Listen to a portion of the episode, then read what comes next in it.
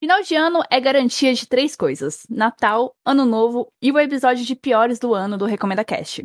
Hoje a casa tá o puro espírito natalino porque consegui reunir quase toda a família do Recomenda Cast para deixar conteúdos ruins para trás e começar 2022 assim no gás.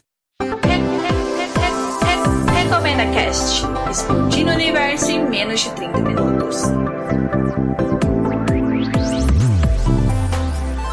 Palpites freshes, críticas ácidas no olho do furacão chamado cultura pop. E aqui está o último episódio de 2021. Meu nome é Dunia e hoje eu tenho a honra de receber o Felipe, a Isis, a Vanessa e o Arlos e possivelmente a Tainara, quem sabe, aparece aqui como surpresa durante o episódio. E falando do Arlos, que veio aqui para mostrar que não só manja de recap, né, mas sabe dar recomendações, né, o Arlos? Sim, senhora, estou aqui apta. Oi, gente. Novamente, muito obrigada pela participação de vocês. Felipe, é muito bom ter você aqui de novo para a gente falar novamente de coisas ruins, né? É isso aí. Bom, boa noite então, né? Boa noite, Dunia, boa noite a todos. É, é um prazer estar no Recomenda Cast mais uma vez. É, fechar o ano com chave de ouro, né? Para a gente destilar um pouco do nosso veneno aí, para falar mal das coisas. É, já adianto que a minha pior coisa do ano não foi lançada esse ano, é, mas, né, infelizmente foi esse ano que eu tive o desprazer de ver. E é isso, tô curioso para ver o que, que a galera trouxe pra gente se divertir um pouco. Sempre divertido falar mal das coisas, não é, Isis? Muito, eu adoro. e tradição, né? Tô aqui de novo. É, muito obrigada, Dunia, pelo convite. Boa noite, gente. E vamos aí, né? É o que a gente teve o desprazer de assistir esse ano. E Vanessa, teve gente que achou difícil achar coisas ruins para falar desse ano. Com você não teve esse problema, né? Não, não tive esse problema. Eu até fiquei na dúvida sobre o que, né? O que, que eu ia escolher. Quase que eu te falei para ter mais de uma é, não recomendação, né? No caso. Olha só. só que no meu caso não foi nada assistido, foi lido. É um livro aí, é uma história antiga. Mas o que eu terminei, inclusive eu terminei hoje a leitura desse livro. É um livro aí que tá quatro anos. Tem muito o que dizer. Quatro anos assim, né? Que eu estou lendo ele que eu concluí hoje, entendeu? Mas que ele foi publicado tem muito mais anos. E o Arlos, né? Ah, é sempre bom ter sua presença aqui. Eu não sei nem o que, o que te falar. Já te apresentei de tantas formas, eu não sei nem como te apresentar agora. Gente, eu tô me sentindo no RuPaul em Reads Fundamental, querida. Muito shade. Eu tô sentindo cheiro de shade, assim, vindo, ó. E eu tô até, assim, meio que nervosa, porque... Bom, entre... Em, é, na intimidade a gente fala, menina, que não tem dó de nada, né? Mas uhum. eu nunca tinha passado por essa experiência de, de descer a lenha em coisas que a gente não gosta.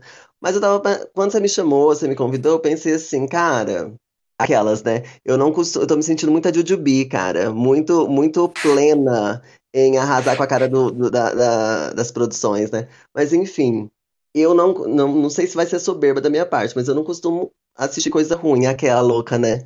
Mas tem muita coisa que você vai com expectativa naquele produto ali, quando você vê menina, é só decepção, você fala, por quê? Porque se fosse eu a escritora, seria muito diferente jurando que a gente ia ser ótima e top, né? Mas assim, a decepção que eu trouxe é uma coisa bem. Foi bem, bem mim. É, foi profunda. Foi lá no meu âmago que eu falei, não posso, não acredito que foi assim, cara. Eita, esse episódio promete, gente. E para quem não está familiarizado com o formato dos piores do ano, uma breve situada aqui.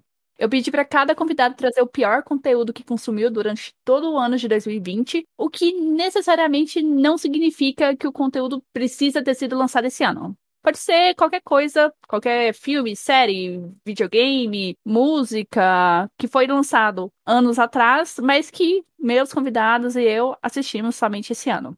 E para não encerrar o episódio na derrota, nós teremos menções honrosas para dar aquela esperança ao mundo e a vocês ouvintes de saírem do episódio assim com recomendações, né? Porque esse podcast não se chama RecomendaCast à toa.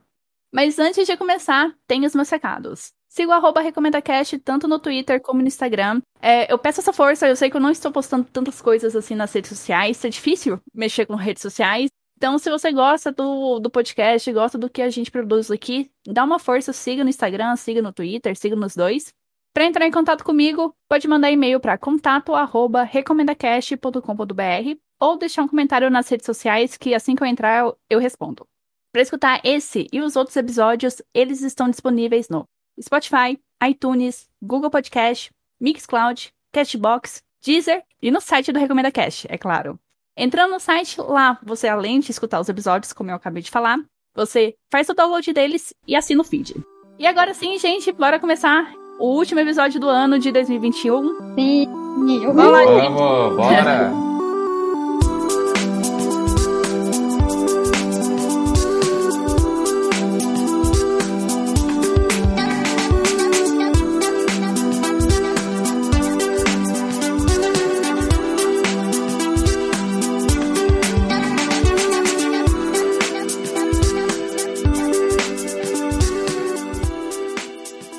Tem episódio aqui com convidado, eu sou a última pessoa a falar, mas a gente iniciou essa tradição no Piores do Ano do ano passado e a gente vai continuar aqui. Minha pior coisa do ano, que eu assisti aqui em 2021, foi um filme que estreou na Netflix recentemente. Eu acho que foi em setembro ou outubro, por aí. E é o filme Ocupado, é, The Guilter, em, que tem o Jake Gyllenhaal como protagonista. Peraí, é ocupado ou ocupado? A tá Ocupado. ocupada. Não, a pessoa não tá ocupada. É ocupado. Ótima pergunta. É um filme lançado que tem o- Jake Gyllenhaal como protagonista e foi um filme é, todo filmado na pandemia. Então ele contracena ali com pouquíssimas pessoas, mas isso não é o problema do filme. O problema do filme é que é, é um filme horroroso. Já começa errado que ele é um remake, né, de um filme dinamarquês, né, naquele sintoma de americano não sabe ler, não sabe ler legenda, né, não gosta de ler legenda. Então vamos fazer um filme é, americano, né? Eu simplesmente gostaria de não ter assistido esse filme. Eu sinto assim que realmente eu perdi uma hora e meia da minha vida com esse filme. E ó que foi uma hora e meia parcelada, porque eu assisti metade do filme um dia e na outra semana eu falei, não, eu tenho que terminar. Eu quero saber como que termina e Mas, gata, quê? quando a gente, quando a gente divide uma coisa, você pode ter certeza que não é boa. eu Quando sei. Você, você para assim, você já pode, você já não precisa perder mais seu tempo, porque esse é o prin- principal indício. Eu sei, Wars, mas a questão é que tem o Jake Gyllenhaal. Eu adoro ele. Eu falei assim, não pode ser uma bomba tão grande assim. Mas é, entendeu? É. Entende? A esperança é a última que morre, né? Exatamente, nós somos brasileiros. que é na cara.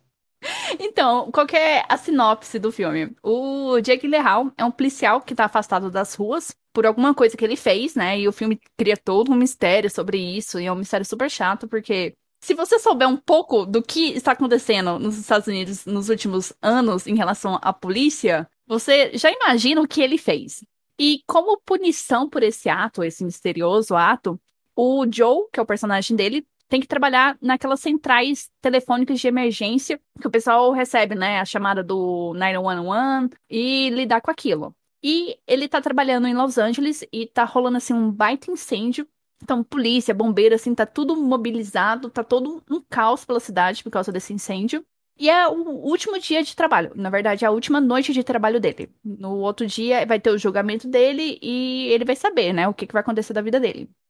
E o Joe, gente, é um cara totalmente estressado. Já começa assim, que ele não gera nenhuma empatia com você, porque ele é grosso e bruto com todo mundo. Com o pessoal que trabalha com ele, com o pessoal que ele atende, sabe?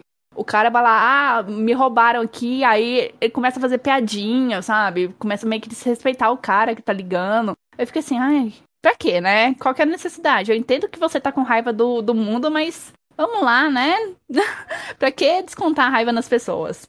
Então, isso já não agrada muito no personagem. E nesse último dia dele de trabalho, ele recebe a ligação de uma mulher que tá sendo sequestrada pelo ex-marido. E ela tá sendo mantida refém numa van, e essa van tá numa estrada lá, e o cara tá carregando uma faca que tá ameaçando ela. E ele tá tentando, assim, com muita aflição, conseguir resolver o caso. E ele começa a ligar, assim, pra Deus e o mundo, pra tentar identificar o carro, parar o trânsito e fazer tudo que é possível, só que naquela falta de educação, sabe? Ele é super grosso com as pessoas até pra pedir favor. E ele só vai ficando mais estressado e ele começa a se envolver no caso. E ele vai ligar lá pra casa da mulher que tá sequestrada e descobre que ela tem dois filhos e as crianças estão sozinhas e que tem alguma coisa errada com o filho mais novo. Como eu falei, né? O filme foi gravado na pandemia, é tudo basicamente ligação de telefone. Só que não funciona, sabe? Eu já assisti outros filmes que é basicamente só um cara falando no telefone com outras pessoas. E era um filme bom, que é um filme até do Tom Hardy. E esse filme aqui simplesmente não funciona por causa do protagonista, que é um chato. Realmente, você quer que ele se exploda. Você não tá, você não tá Mas nem aí pra ele. Ele não tem carisma nenhum ao longo do- da história inteira. Ele não tem nada que te, te comove, sabe? Eu entendo que ele tá passando, ele tá estressado com um negócio de julgamento, ele tem a culpa de que. Eu vou até falar aqui que ele fez, porque não. Ai, gente, foda-se, spoiler. filme é horrível. Já joga, É. joga tudo. Ele foi. Como fala? Ele vai ser julgado por excesso de violência, porque ele acabou matando um adolescente numa batida policial. Aí o filme é, constrói todo um mistério sobre isso, e igual eu falei, é óbvio, se você sabe das notícias dos Estados Unidos em relação à polícia, você sabe o que ele fez. Ele matou uma pessoa. Uhum. E isso não gera empatia, o jeito que ele trata as pessoas, sabe? Ele, ele- ele é grosso, ele é sem educação com o pessoal que trabalha com ele, com, com a chefe dele, sabe? Pra pedir favor, ele é super grosso, ele não tem paciência. Então, é um cara assim, eu não gostaria de trabalhar com ele, sabe? Eu queria realmente ele longe de mim. O personagem, né? É, o personagem, então, não gera empatia. Eu não quero saber da vida dele, eu, eu espero assim que ele se exploda. Eu espero que realmente. Mas. Cativa nenhuma? Nossa, não. Não, eles, eh, essas pessoas tinham que aprender com o João, o João Emanuel Carneiro, né? Tipo assim, dar um plot twist na Carminha lá no final pra todo mundo amar gay. Não, não tem isso, Talvez, né, gata, seria diferente a história dele. Diga, Isis. Eu ia perguntar se esse, esse jeito dele todo malvadão, assim, é pra gerar um estereótipo, literalmente, do cara malvadão, porque ele cometeu um crime, sabe? Você comentou que ele é estúpido, grosso com as pessoas tal.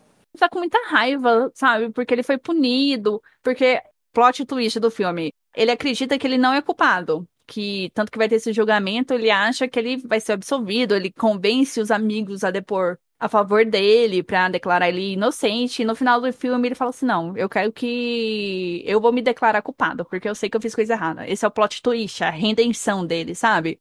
Mas foda-se, Entende? Foda-se, você, você não me gerou empatia em nenhum momento do filme, então eu não tô nem aí pra sua redenção. Sim. É, é muito isso. E todo o plot do negócio do, da sequestro da mulher também, nossa senhora, era pra ter assim, tensão, emoção, e é um negócio muito blur. Você, ah, tá bom, é isso, beleza, ok. E, e, e- e se você parar pra pensar, ele tem até uma, uma certa culpa. Eu posso dar o, o plot do, do filme? Esse, Pode. esse plot twist? Ah, pode, pode. Gente, é o seguinte, a mulher liga pra ele falando que foi sequestrada, só que na verdade ela tem problemas mentais e na verdade o marido dela tá, o ex-marido dela tá levando ela pra uma clínica de uma clínica psiquiatra e ela acha que tá sendo sequestrada e ela matou o filho dela, sabe, o bebezinho. Caramba. Então é esse o plot. E o cara, o Jake Gyllenhaal, tipo, ele liga super grosso pro marido dela, já acusando ele, entende? Ele consegue o número dele lá, liga super grosso, não deixa o cara nem se explicar. Então, se, se ele fosse mais empático, se ele permitisse a outra pessoa falar, ele provavelmente, né, saberia que, ó, eu não tô sequestrando minha ex-mulher, ela tem problema, tudo, eu tô levando ela numa clínica, etc, etc. Então, mas ele, ele não dá abertura pra isso. Então, por isso que eu não gosto desse personagem. Por isso que eu não gosto desse filme. Entende? É um problema, assim, que seria muito facilmente resolvido. E, só que, por ele ser um personagem bosta, vira o mote do filme, né? Se ele conversasse com o cara, ele não ia ficar nesse rolê, nossa senhora, o ex-marido é malvadão, tudo vai matar ela. Socorro, ajuda, mobiliza a polícia, o caralho a quatro lá. Não ia ser tudo isso. Então, assim, o filme é muito chato por conta desse protagonista, desse roteiro que não sabe construir tensão.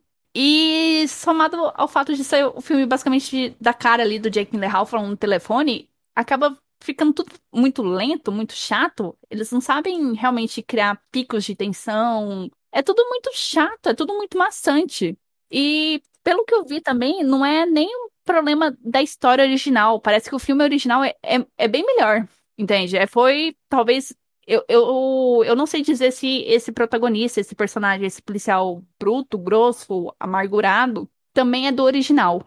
enfim, foi tudo isso que deu problema nesse filme, e esse filme é horroroso. Ele tem acho que uma hora e meia e foi desperdício. Foi realmente desperdício. Aí só uma Não pergunta. É, você acha então que você o que você menos gostou no filme foi mais pela por esse problema que você teve com o protagonista de ser um cara que você não cria empatia do que propriamente pelo roteiro? Ou você acha que o, o roteiro também é ruim? Se, o, se você tivesse um pouco mais de empatia por ele, o roteiro não ia, é, ainda assim não ia resolver? Não sei, Felipe, porque assim, pra mim os dois são, são ruins, sabe? Tanto que eu, eu tava Entendi. lendo crítica, o pessoal falando, elogiando a atuação do Jake Gyllenhaal. Realmente, ele te passa essa raiva de ser, né, de você tá vendo um policial ali babaca. Realmente ele Aham. consegue construir muito bem esse, esse perfil. Só que eu acho que não era a intenção do filme. O filme queria que você tivesse um pouco de empatia por ele, por mais que ele tenha feito coisa errada e ele tá tentando se redimir naquele ponto. E no final Sim. ele, ele percebe que realmente ele não é inocente, né? Ele é culpado, como o título do filme sugere. Mas isso é tão mal construído, igual eu te falei, se você tiver um, um senso assim, se você é, não não cair nessa falácia do mainstream, sabe? De você precisar gostar do protagonista, você não gosta do, do personagem. Ele é um escroto, ele é Sim, sim. ridículo, ele é nojento. É. E, o- e o filme, então, você comentou que basicamente é o filme inteiro ele falando no telefone, é isso. Isso, é lá na central de atendimento, com alguns colegas dele lá, mas é tudo assim, na patada, né? E é isso, telefone. É, porque essa referência que você passou no começo do Loki, né, que é o filme lá É do Tom mesmo. Hardy, eu assisti esse filme, e esse filme, cara, eu gostei, eu até me surpreendi, Uhum. porque eu pensei, caramba, um filme inteiro com o protagonista, né, falando no telefone, no caso, o Tom Hardy tá no carro. Isso, tá dirigindo. É, mas assim, é, eu gostei do filme, tipo, ele consegue passar muito mais emoção, né? Ele falando com a filha, Uhum. aí tem toda a questão dele com a mulher, parece que tem traição, aí tem uma amante dele que tá grávida. Você consegue ter muito mais empatia pelo personagem, né? E esse filme, pelo visto, não consegue fazer isso, né? Sim, porque esse filme basicamente só se estrutura na questão desse sequestro e na questão do plot do que que o personagem do, Jake- do Jake Gyllenhaal fez. É só isso. Sim. E um já é muito manjado, esse negócio do que ele fez, né? Não pode, você não precisa saber exatamente, ah, que ele matou um adolescente, sabe? Mas você sabe que ele, que ele matou, que ele fez uma coisa realmente errada, que ele se excedeu na força, né? Não é surpresa. E esse negócio do plot, né, do sequestro, eu fiquei assim, nossa, ok, é o melhor que você pode fazer, beleza. É complicado. Eu não assisti, né? Então, eu vou na sua levada, gata. Que você disse é isso aí. Eu nem vou assistir. Falou, tá falado. Mas é, não assistam. Ocupado, tá na Netflix, não assistam. Horrível. Eu cheguei a ver o trailer desse filme aí. Só que eu não, não- não me despertou muita atenção, não. Aí ficou ficou por isso mesmo. Quando eu ver a chamada do filme, eu vou pensar, estou ocupada, não dá. Boa. Quem quer ser o próximo? Bom, se quiserem, pode ser eu. Pode ir lá. Vamos lá, gente. É, a minha pior coisa do ano, como já destaquei na abertura, ela não foi lançada esse ano, né? E sim em 2015. É, mas foi somente esse ano que eu peguei para assistir. E foi o filme Pixels, protagonizado pelo Adam Sandler. Nossa senhora. É, pois é. Eu vou tentar passar uma premissa rápida do filme, né? É, até para vocês entenderem é, qual que é o contexto. O filme conta ali a história do garoto Sam Brenner e dos seus dois amigos, né? A história se passa nos anos 80. E eles são fanáticos por videogame, né? Que na época era dominado pelos jogos de fliperama. É, o filme começa com o Sam e os amigos participando de um campeonato de fliperama para decidir quem seria o campeão mundial de Donkey Kong. É, aí o campeonato começa, o Sam perde a final, de uma forma bem traumática, inclusive para ele, e ele fica com essa marca, né, de ter sido derrotado e de ter deixado escapar o título de campeão mundial. É, um detalhe importante é, nesse momento do campeonato é que antes do início da partida, o apresentador menciona que a gravação daquela partida final, ela, cara, é um bagulho bem bizarro, né? Ela seria enviada em um foguete para o espaço para eternizar aquele momento na história, né? Tipo assim, completamente sem pé nem cabeça. Mas assim, é um detalhe importante, né? Eu tô falando isso porque é um detalhe importante pro plot. Bom, aí depois disso, após o fim do campeonato, esse garoto, o Sam, que é o protagonista, ele vira o Adam Sandler, que é o, o principal, né? Ele atualmente ele virou um técnico de instalação de equipamentos eletrônicos. um dos amigos dele, que também estava lá no campeonato, vira simplesmente o, o presidente dos Estados Unidos, porque Nossa sim. senhora! É, pois é. E o outro só aparece mais pra frente, né? Depois ele, ele aparece na trama. Aí o grande do plot, cara, é o seguinte: é, em um determinado momento, uma espécie de um objeto não identificado ele cai do céu, distraindo um centro de operações ali do exército, se eu não me engano. E o detalhe é que por onde esse objeto passa, ele deixa tudo em um formato de bloco de pixels, né? Um aspecto pixelizado. E aí fica todo mundo, obviamente, sem entender nada e tal. E aí, o presidente dos Estados Unidos, que é né, um dos amigos lá do Adam Sandler criança, chama ele para dar uma olhada nesse caso e tal, né? Eles eram muito próximos. E ele acha estranho, né? Obviamente, esse ataque alienígena aí, deixando esse rastro de pixels por onde passa. E aí, eles averiguando o caso, junto com as autoridades mundiais, eles chegam à conclusão que esse ataque se deu porque os alienígenas receberam aquela fita do começo do filme, que aí entra aquela parte que eu falei que ia ser importante, com a gravação da final do campeonato de fliperama. E os alienígenas entenderam que aquelas imagens dos jogos eram uma declaração de guerra da Terra com os alienígenas. E aí eles resolveram revidar. Tipo assim, é bizarro, é, isso- é exatamente esse o plot. Essa é a premissa do filme, né? Então, assim, é, são eles tentando vencer essa guerra contra o ataque alienígena, que é sempre num contexto de partida de videogame. E aí, para isso, eles, o planeta, né, a Terra, depende do Adam Sandler, do outro amigo dele de infância, que é aquele que estava no começo, que não é o presidente dos Estados Unidos, que é um garoto que eles chamam de garoto prodígio. É, e eles também chamam o cara que ganhou o campeonato nos anos 80, né? O cara que ganhou do Sun na final. E esse cara, é, atualmente, ele é protagonizado pelo Peter Dinklage, né? O Tyrion do Game of Thrones, lá para quem assistiu. E, assim, cara, é isso, não tem muito mais o que falar. É, o filme é bem ruim, tá? O filme é ruim pra cacete. É, o que é complicado, porque, assim, eu, eu já não esperava muita coisa e ainda assim me decepcionou, sabe? O que é, é foda. É, para mim, o filme, ele, ele não funciona como comédia. Eu passei uma hora... O filme tem uma hora e quarenta. E eu não dei assim uma risada. É impressionante. É, eu achei as piadas forçadas, os personagens são qualquer coisa.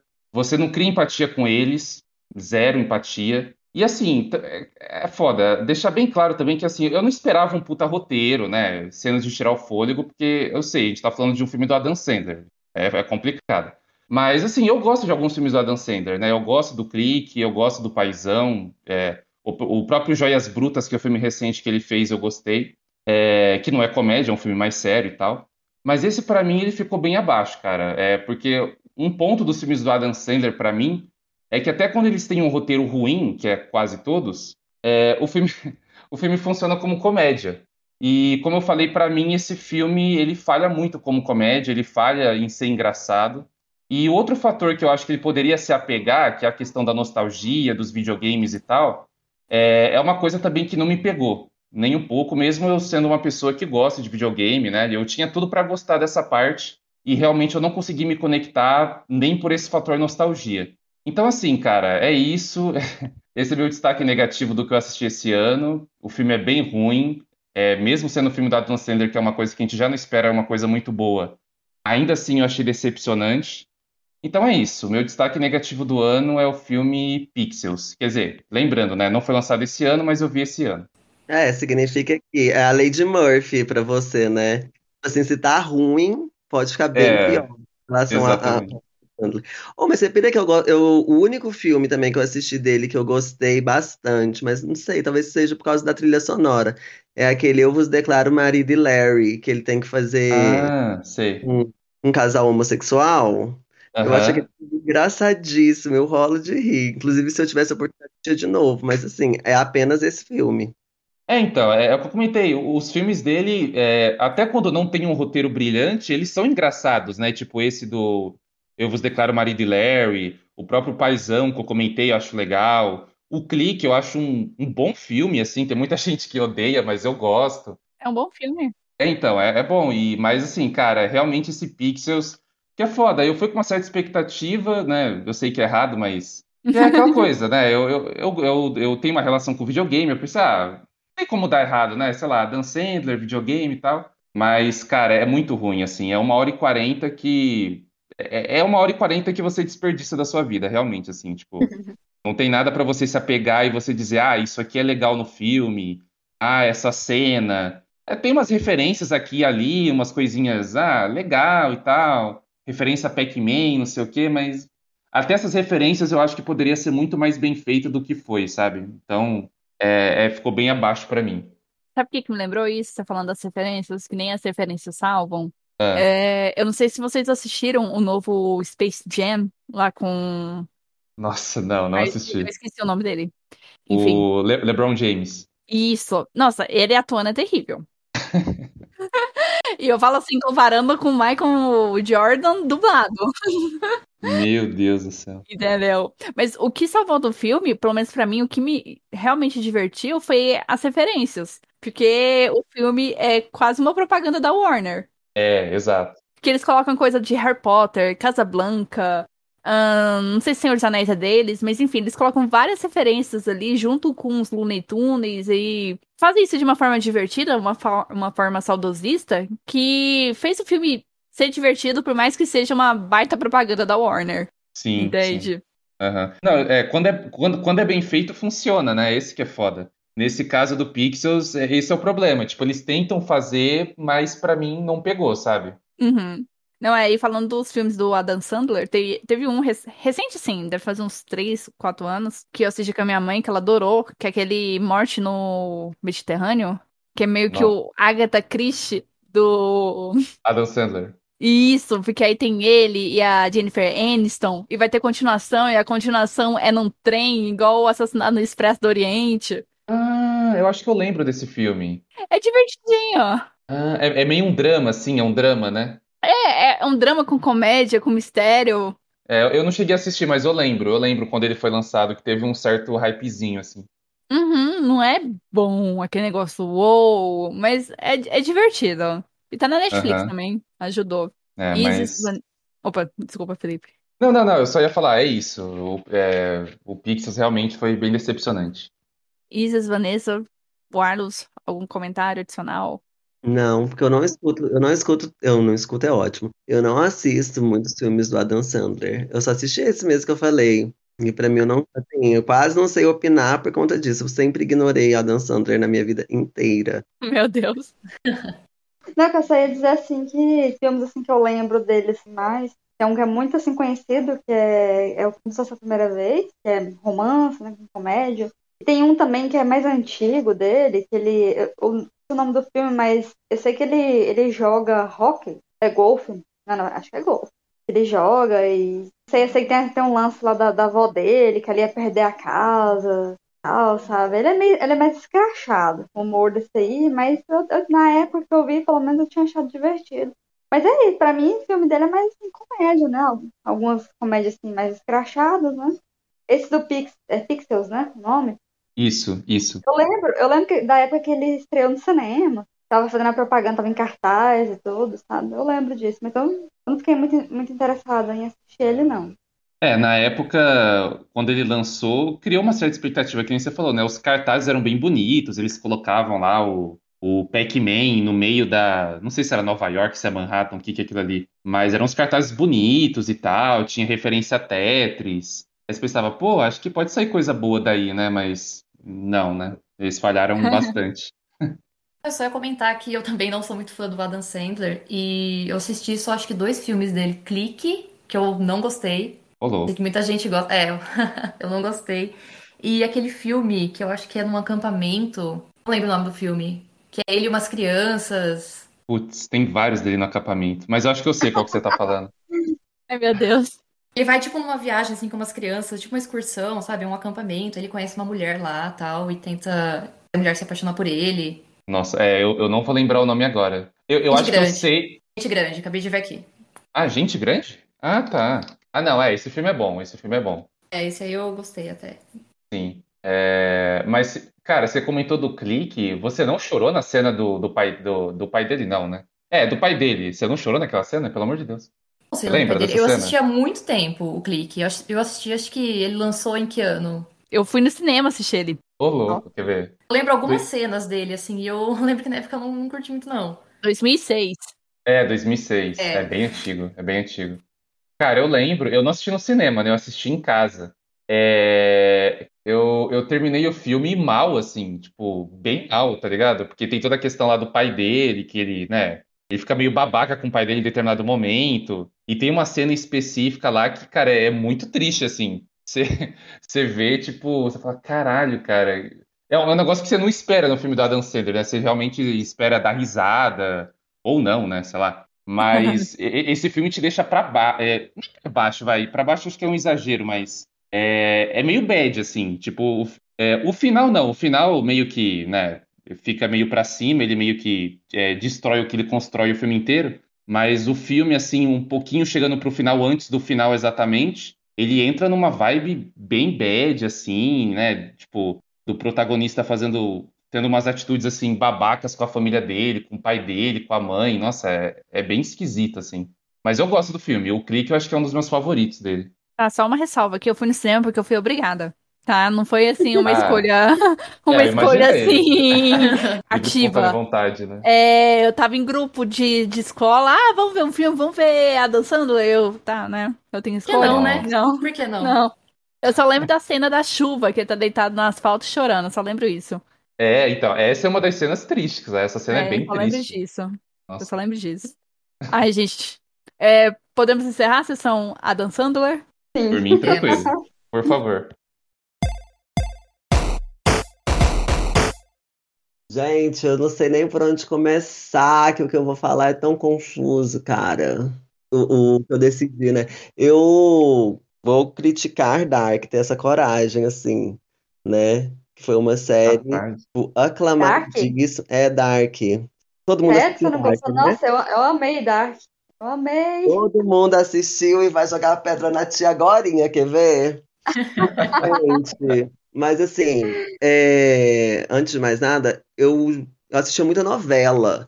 Então, sempre histórias que eu acompanho que às vezes eu começo a não gostar, tipo assim, eu começo a, meio que querer reescrever aquela história, sabe? Mas Dark não vai rolar de eu contar isso pra vocês, não. Tipo, o que, que eu mudaria em Dark? Eu nem sei, o trem é muito confuso, eu não conseguiria reconstruir, não. Mas enfim. O lance é que eu comecei a assistir Dark em 2000 e... meio tardiamente. Ela já, ela já tava famosa. Eu achei o máximo, comentei com a Dunia, alguma coisa assim, aí ficava na expectativa da segunda temporada, e aí depois ficava na expectativa da terceira. E no meio da pandemia, eu com medo de morrer e não assistir essa porra, entendeu? fiquei louca. com muita expectativa mesmo de assistir a terceira temporada. Então eu assisti a terceira temporada no ano passado e reassisti esse ano para falar assim: não, você está errada, você que não conseguiu pegar o fio da meada e não entendeu nada. Mas, gente, não tem como. Na primeira vez que eu assisti, eu fiquei igual a Dunia, assistindo por parte, sabe? Eu fazia a linha de Stripador. Eu dividia um episódio por parte. Eu tava pensando assim, não, cara, tá errado isso aqui, porque eu tô, tô achando assim, vai dar o Natal, mas não chega o final desse episódio. Chato. e... aí eu percebi, falei, esse negócio não tá bom.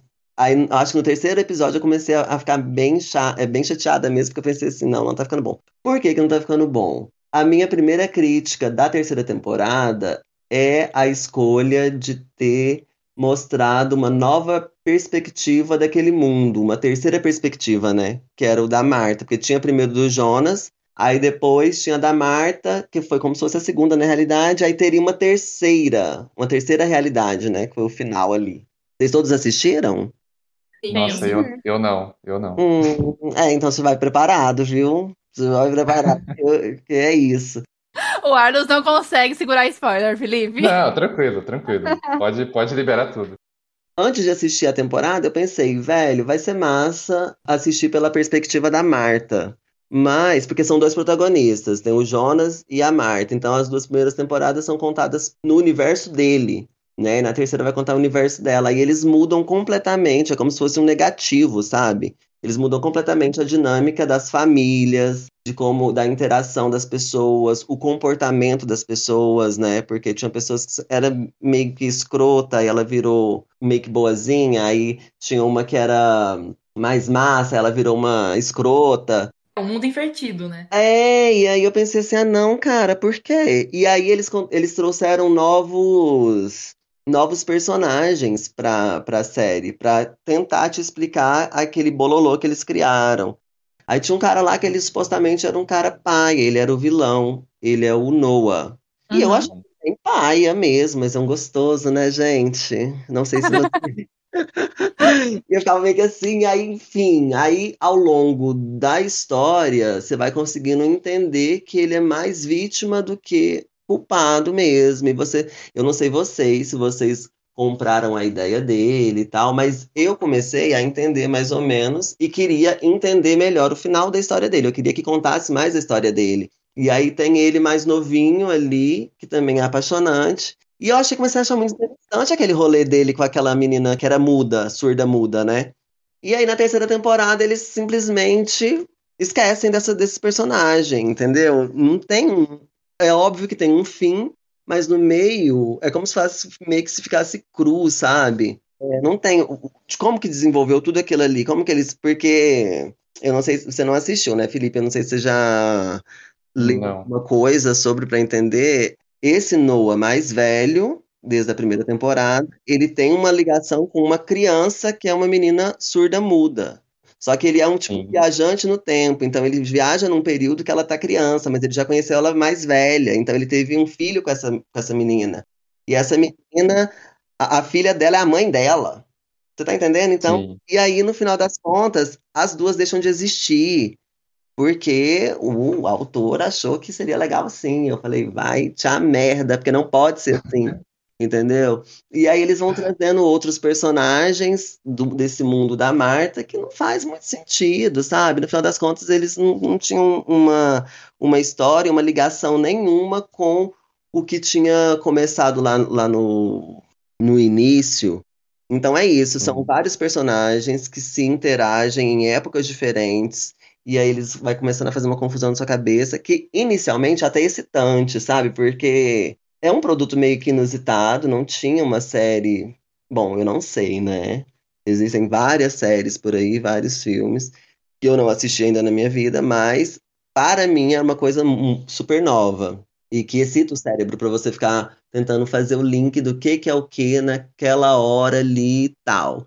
E aí as escolhas que eles tiveram pro final, que é a, Final, final mesmo. é, é meio sem pé nem cabeça, saca? Porque, por exemplo, eles pegaram umas teorias científicas, mas eles foram pra linha poética.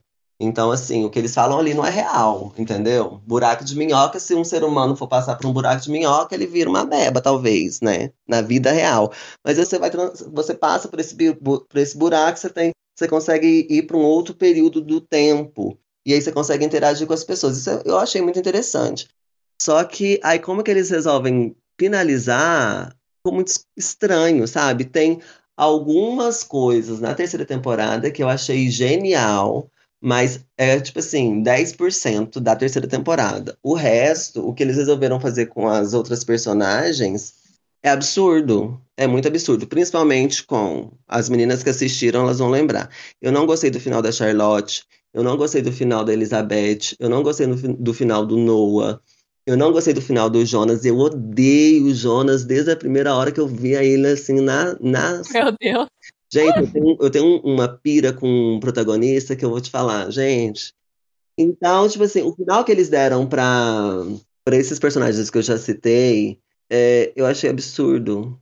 Eu achei muito absurdo. Eu tô tentando guardar aqui um babado, mas eu não sei se eu vou conseguir, porque a menção honrosa seria essa também, né? Não, guarda, guarda, guarda. Tipo Assim, a única cerejinha do bolo dessa temporada, pra não dizer que foi tão ruim assim. Ah, não, eu a- achei que era menção honrosa do final do episódio. Se é sobre o seu. Sobre Dark, pode falar agora. É porque é, é, na terceira temporada, essa personagem ela existe em todas as temporadas, mas na terceira temporada a Catarina, ela consegue, é a primeira vez que ela consegue viajar no tempo.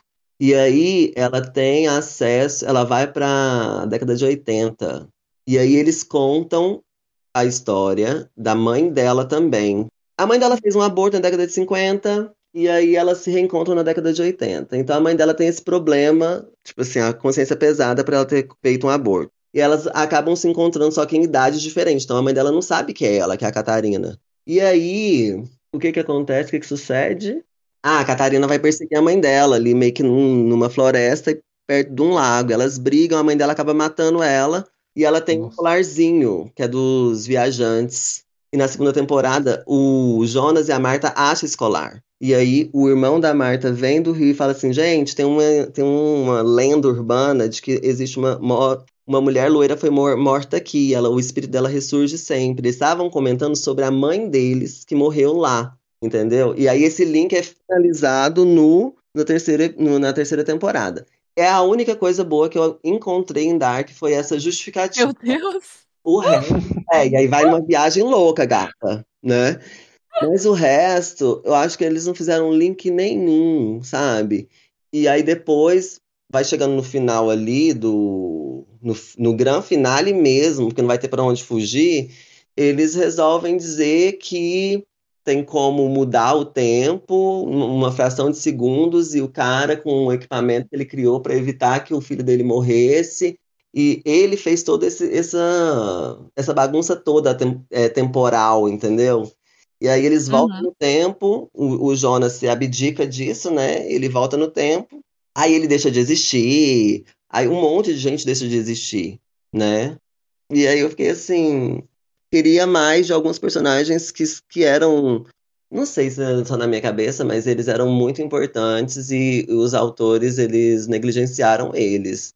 Então, é ruim porque eu, é, eu fiquei decepcionada. Eu fiquei decepcionada. Aquelas, né, meninas? O que, que vocês acham do que eu falei? Olha, eu, quando eu assisti, eu tive que ver um vídeo no YouTube que explicava toda a trajetória deles. Quem é filho de hum. quem, quem é sobrinho de quem, o Jonas, que é. Ele era sobrinho da Marta em algum, alguma temporada. E só depois, minha cabeça só clareou depois que eu assisti esse vídeo. Mas eu ainda acho, você contando, eu tava assim, tentando lembrar, e eu acho assim, esquecível, porque é muito confuso. E você acaba esquecendo quem é cada personagem de tão confuso que fica a história no geral. E aí, na terceira temporada, eles trazem uns novos elementos que, vai servir mais para te confundir do que para te dizer, esclarecer todo aquele bololô que eles tinham criado, entendeu? Eu acho que eles deveriam. É, o acabamento do. O acabamento dessa obra, eu acho que não foi tão boa. E é igual eu falei, o grande finale foi uma coisa muito assim. Muito tipo, ah, não, não acredito, que é, é essa coisa meio que absurda, sabe? O cara fez um, um equipamento pro filho dele, para ele voltar no tempo, fração de minuto, só pro filho dele não morrer, entendeu? E aí esse, esse protagonista super romântico ali, para ele não, para ele se, eh, para ele sacrificar por toda aquela cidade ali, ele deixa de existir, entendeu? Ele aceita essa condição de, de meio que mudar o destino do filho desse cara, que nem era um personagem tão importante ao longo da, da série inteira, que é o relojoeiro, e, e é isso. A, eu, a minha personagem preferida dessa série é a Cláudia. Ela fazendo a linha usurpadora é ótimo. Mas enfim, tá vendo que são poucas coisas que se justificam e, e o restante você não entende. E aí, nessa última temporada, eu acho que eles negligenciaram muitos personagens relevantes, muitos personagens mesmo. Então, é, eu já, já opino um pouquinho diferente do Arlos, né? Porque, assim, é, eu também assisti depois, assim. Na, na, época que ela começou, que ela estreou, né, e tava fazendo sucesso e tal, eu não vi, eu vi depois. Eu, na verdade, o ano que eu vi ela foi justo o ano que estreou a terceira temporada, que foi 2020, né? Se eu não me engano. Isso. Assim, eu dei a sorte de ver todas as três em seguida da outra, né? Pois é, no ponto de ser confuso, isso eu concordo. Porque, para mim, essas histórias assim que lidam com, com essa temática de viagem no tempo, linhas temporais, é, eu também. To, todas as histórias são assim, eu também fico meio perdida. Mas, assim, é, a questão lá do, do relojoeiro, né? Do que você não gostou e tal, eu já gostei. Eu não sei se é porque eu tenho um lado também, assim, o meu lado mais, é, mais romântico, pode ser isso, não sei, sabe? Mas eu já gostei bastante. Assim, é, é simples, mas assim, eu achei que tá ok, sabe? Assim, é, e pelo que eu entendi, ele não sabia que o que ele fez, ele criou a máquina do tempo, né? Uhum. Ele, não, ele, não, ele não sabia que o que, que o que ele fez ia criar essas linhas temporais. Bom, pelo que eu entendi, ele não sabia que ia acontecer aquilo ali. Sabia que, e o objetivo dele realmente é que o filho dele voltasse à vida, porque o filho dele aconteceu um acidente, né? É, inclusive, inclusive teve uma, uma briguinha lá entre ele. Antes que o filho dele estava na casa dele com a mulher, era o filho, a mulher e o, e o netinho, algo assim. Uhum. Isso Tava mesmo, visitando ele. É, ele estava visitando, aí aconteceu algum desentendimento lá entre eles, e aí o, o rapaz foi, saiu com a família, né? Com a esposa e com o filho, e aí nisso aconteceu um acidente, então ele ficou com aquela culpa, né? Então tudo foi, foi é, impedir que isso acontecesse, né? Sabe? Mas aí esses personagens aí, é, igual os dois principais, que é o, o Jonas, né? E a Marta, é, eles acabam entendendo isso depois, assim, no final, o que que tá acontecendo ali, porque eles também estavam alheios, né? Eles não sabiam disso, assim, que tinha esse lance aí do, do, do relojoeiro e tal. Eles vão descobrindo isso depois, e aí eles entendem que pra que eles podem mudar isso aí, sabe? Mas isso é bem mais pra frente. E até isso acontecer tem, tem muita coisa aí.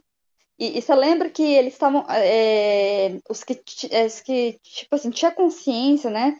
Daquilo ali, que é o, o Jonas mesmo mais velho e tal, eles faziam de tudo para manter o ciclo, né? Uhum. Para que aquilo ali, para que aquela história, é, tudo acontecesse da mesma forma sempre, para manter o ciclo. Tanto que no fim, é, quem quebra o ciclo aí é, é, é o Jonas mais novo e a, e a Marta, né? Numa, são os, do, do, os que aparecem primeiro, né? É porque realmente ela, ela, ela é confusa mesmo, essa série aí, nessas, nessas coisas aí, nessas Uhum. viagens aí e tal. Mas assim, é, como um todo, eu achei, eu gostei, sabe? Assim, apesar de todas as confusões, eu assistiria de novo, sabe? Essa série aí. Talvez, quem sabe, eu vendo de novo, assim, ter uma nova perspectiva, não sei. Mas eu assistiria. Que eu assistiria até a segunda temporada. A terceira eu não assistiria, porque eu me decepcionaria de novo. Questão Acabou, acabou na segunda. Sim, eu entendi o que você quis dizer do relojoeiro e eu concordo com você na questão de ele ser tipo um detalhe, entendeu? Ao longo da história inteira, ele ser simplesmente um detalhe que ele vai ser usado no final. Só no final que é, os autores eles vão precisar daquele personagem ali, porque ele vai ter uma relevância no final. Enfim, mas existem uns links que não são amarrados. Talvez eu seja uma pessoa chata, porque nem para ser exigente eu deva ser, né? Eu devo ser uma pessoa chata que não entende as coisas até agora. Mas, por exemplo, aquela história do de Ariadne eu achei muito interessante lá no, na primeira temporada.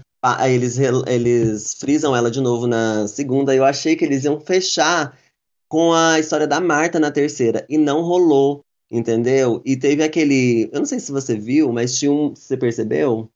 Mas teve uma história de um menino que ele era cego e ele foi morto pelos novo, pelos novos é, personagens que surgiram, que são os filhos da Marta. Você lembra? Que ele tinha também o um negócio do. Você tá vendo? Que o negócio vai longe, né, Dunia? Uhum, eu, eu, eu, já tô quase parando aqui, senão vai virar um episódio sobre Dark. Acabou, o tempo acabou, dá licença, queria vergonha na sua cara, desconfia. Mas enfim, só esse negócio aí. Enfim, tem essa, aí tem esse menininho que apareceu e não, não tem nada, ele era, um, ele era um cego, e aí ele sumiu. E aí tem a filha da Hannah, que ninguém fala nada dela. Aí tem aquela menina que ela aparece na segunda temporada que ela vem do futuro e depois eles explicam só por alto a história dela, entendeu? São co eu acho que a minha crítica, no final das contas, para não, não parecer muito confusa, é eles poderiam, eles tinham ingrediente suficiente para finalizar a terceira temporada com êxito dentro daqueles personagens que eles já tinham, eles poderiam costurar eles bem deixar eles bem mais amarradinhos, entendeu? E aí eles trouxeram novos elementos que ficaram soltos, e a história daqueles, daqueles personagens que já existiam e que já tinham. É, eles poderiam ter criado uma história, porque eles abusaram da poética, é isso que eu tô querendo dizer também, sabe? Apesar de ser uma ficção científica e que fala muito, muitas terminologias da física e tal, é, é, tem toda uma poética nessa história. E aí, nesse, uhum. na hora de abusar da poética, eles abusaram, lhe deram uma guinada assim, ó, menina. Falou: é, é isso aqui que a gente criou, e aceita ou lida. Eu vou encerrar essa parte de Dark aqui. Alguém tem mais alguma coisa para acrescentar? Porque aí eu, eu, eu, eu, eu acrescento, por favor. Aí depois eu, eu finalizo. A memória de vocês é muito boa. Não, é excepcional. Tipo, vocês estão falando que a série é do ano passado, eu não lembro de ter assistido ano passado. Pareceu o que eu assisti há 20 anos atrás. Assistiu tudo, Dunia? As Você já foi, você já viajou no tempo também, Dônia? Você já... Foi, exatamente. Eu assisti tudo. Eu assisti no mesmo pique do Arlos. Eu acho que é por isso que a gente. Eu também não gostei tanto assim do final. Não a ponto assim de odiar, só a ponto de foda-se. Mas eu acho que da Vanessa, você gostou mais porque você assistiu tudo de uma vez. Eu e o Arlos, e acho que provavelmente a Isis, Eu a gente assistiu.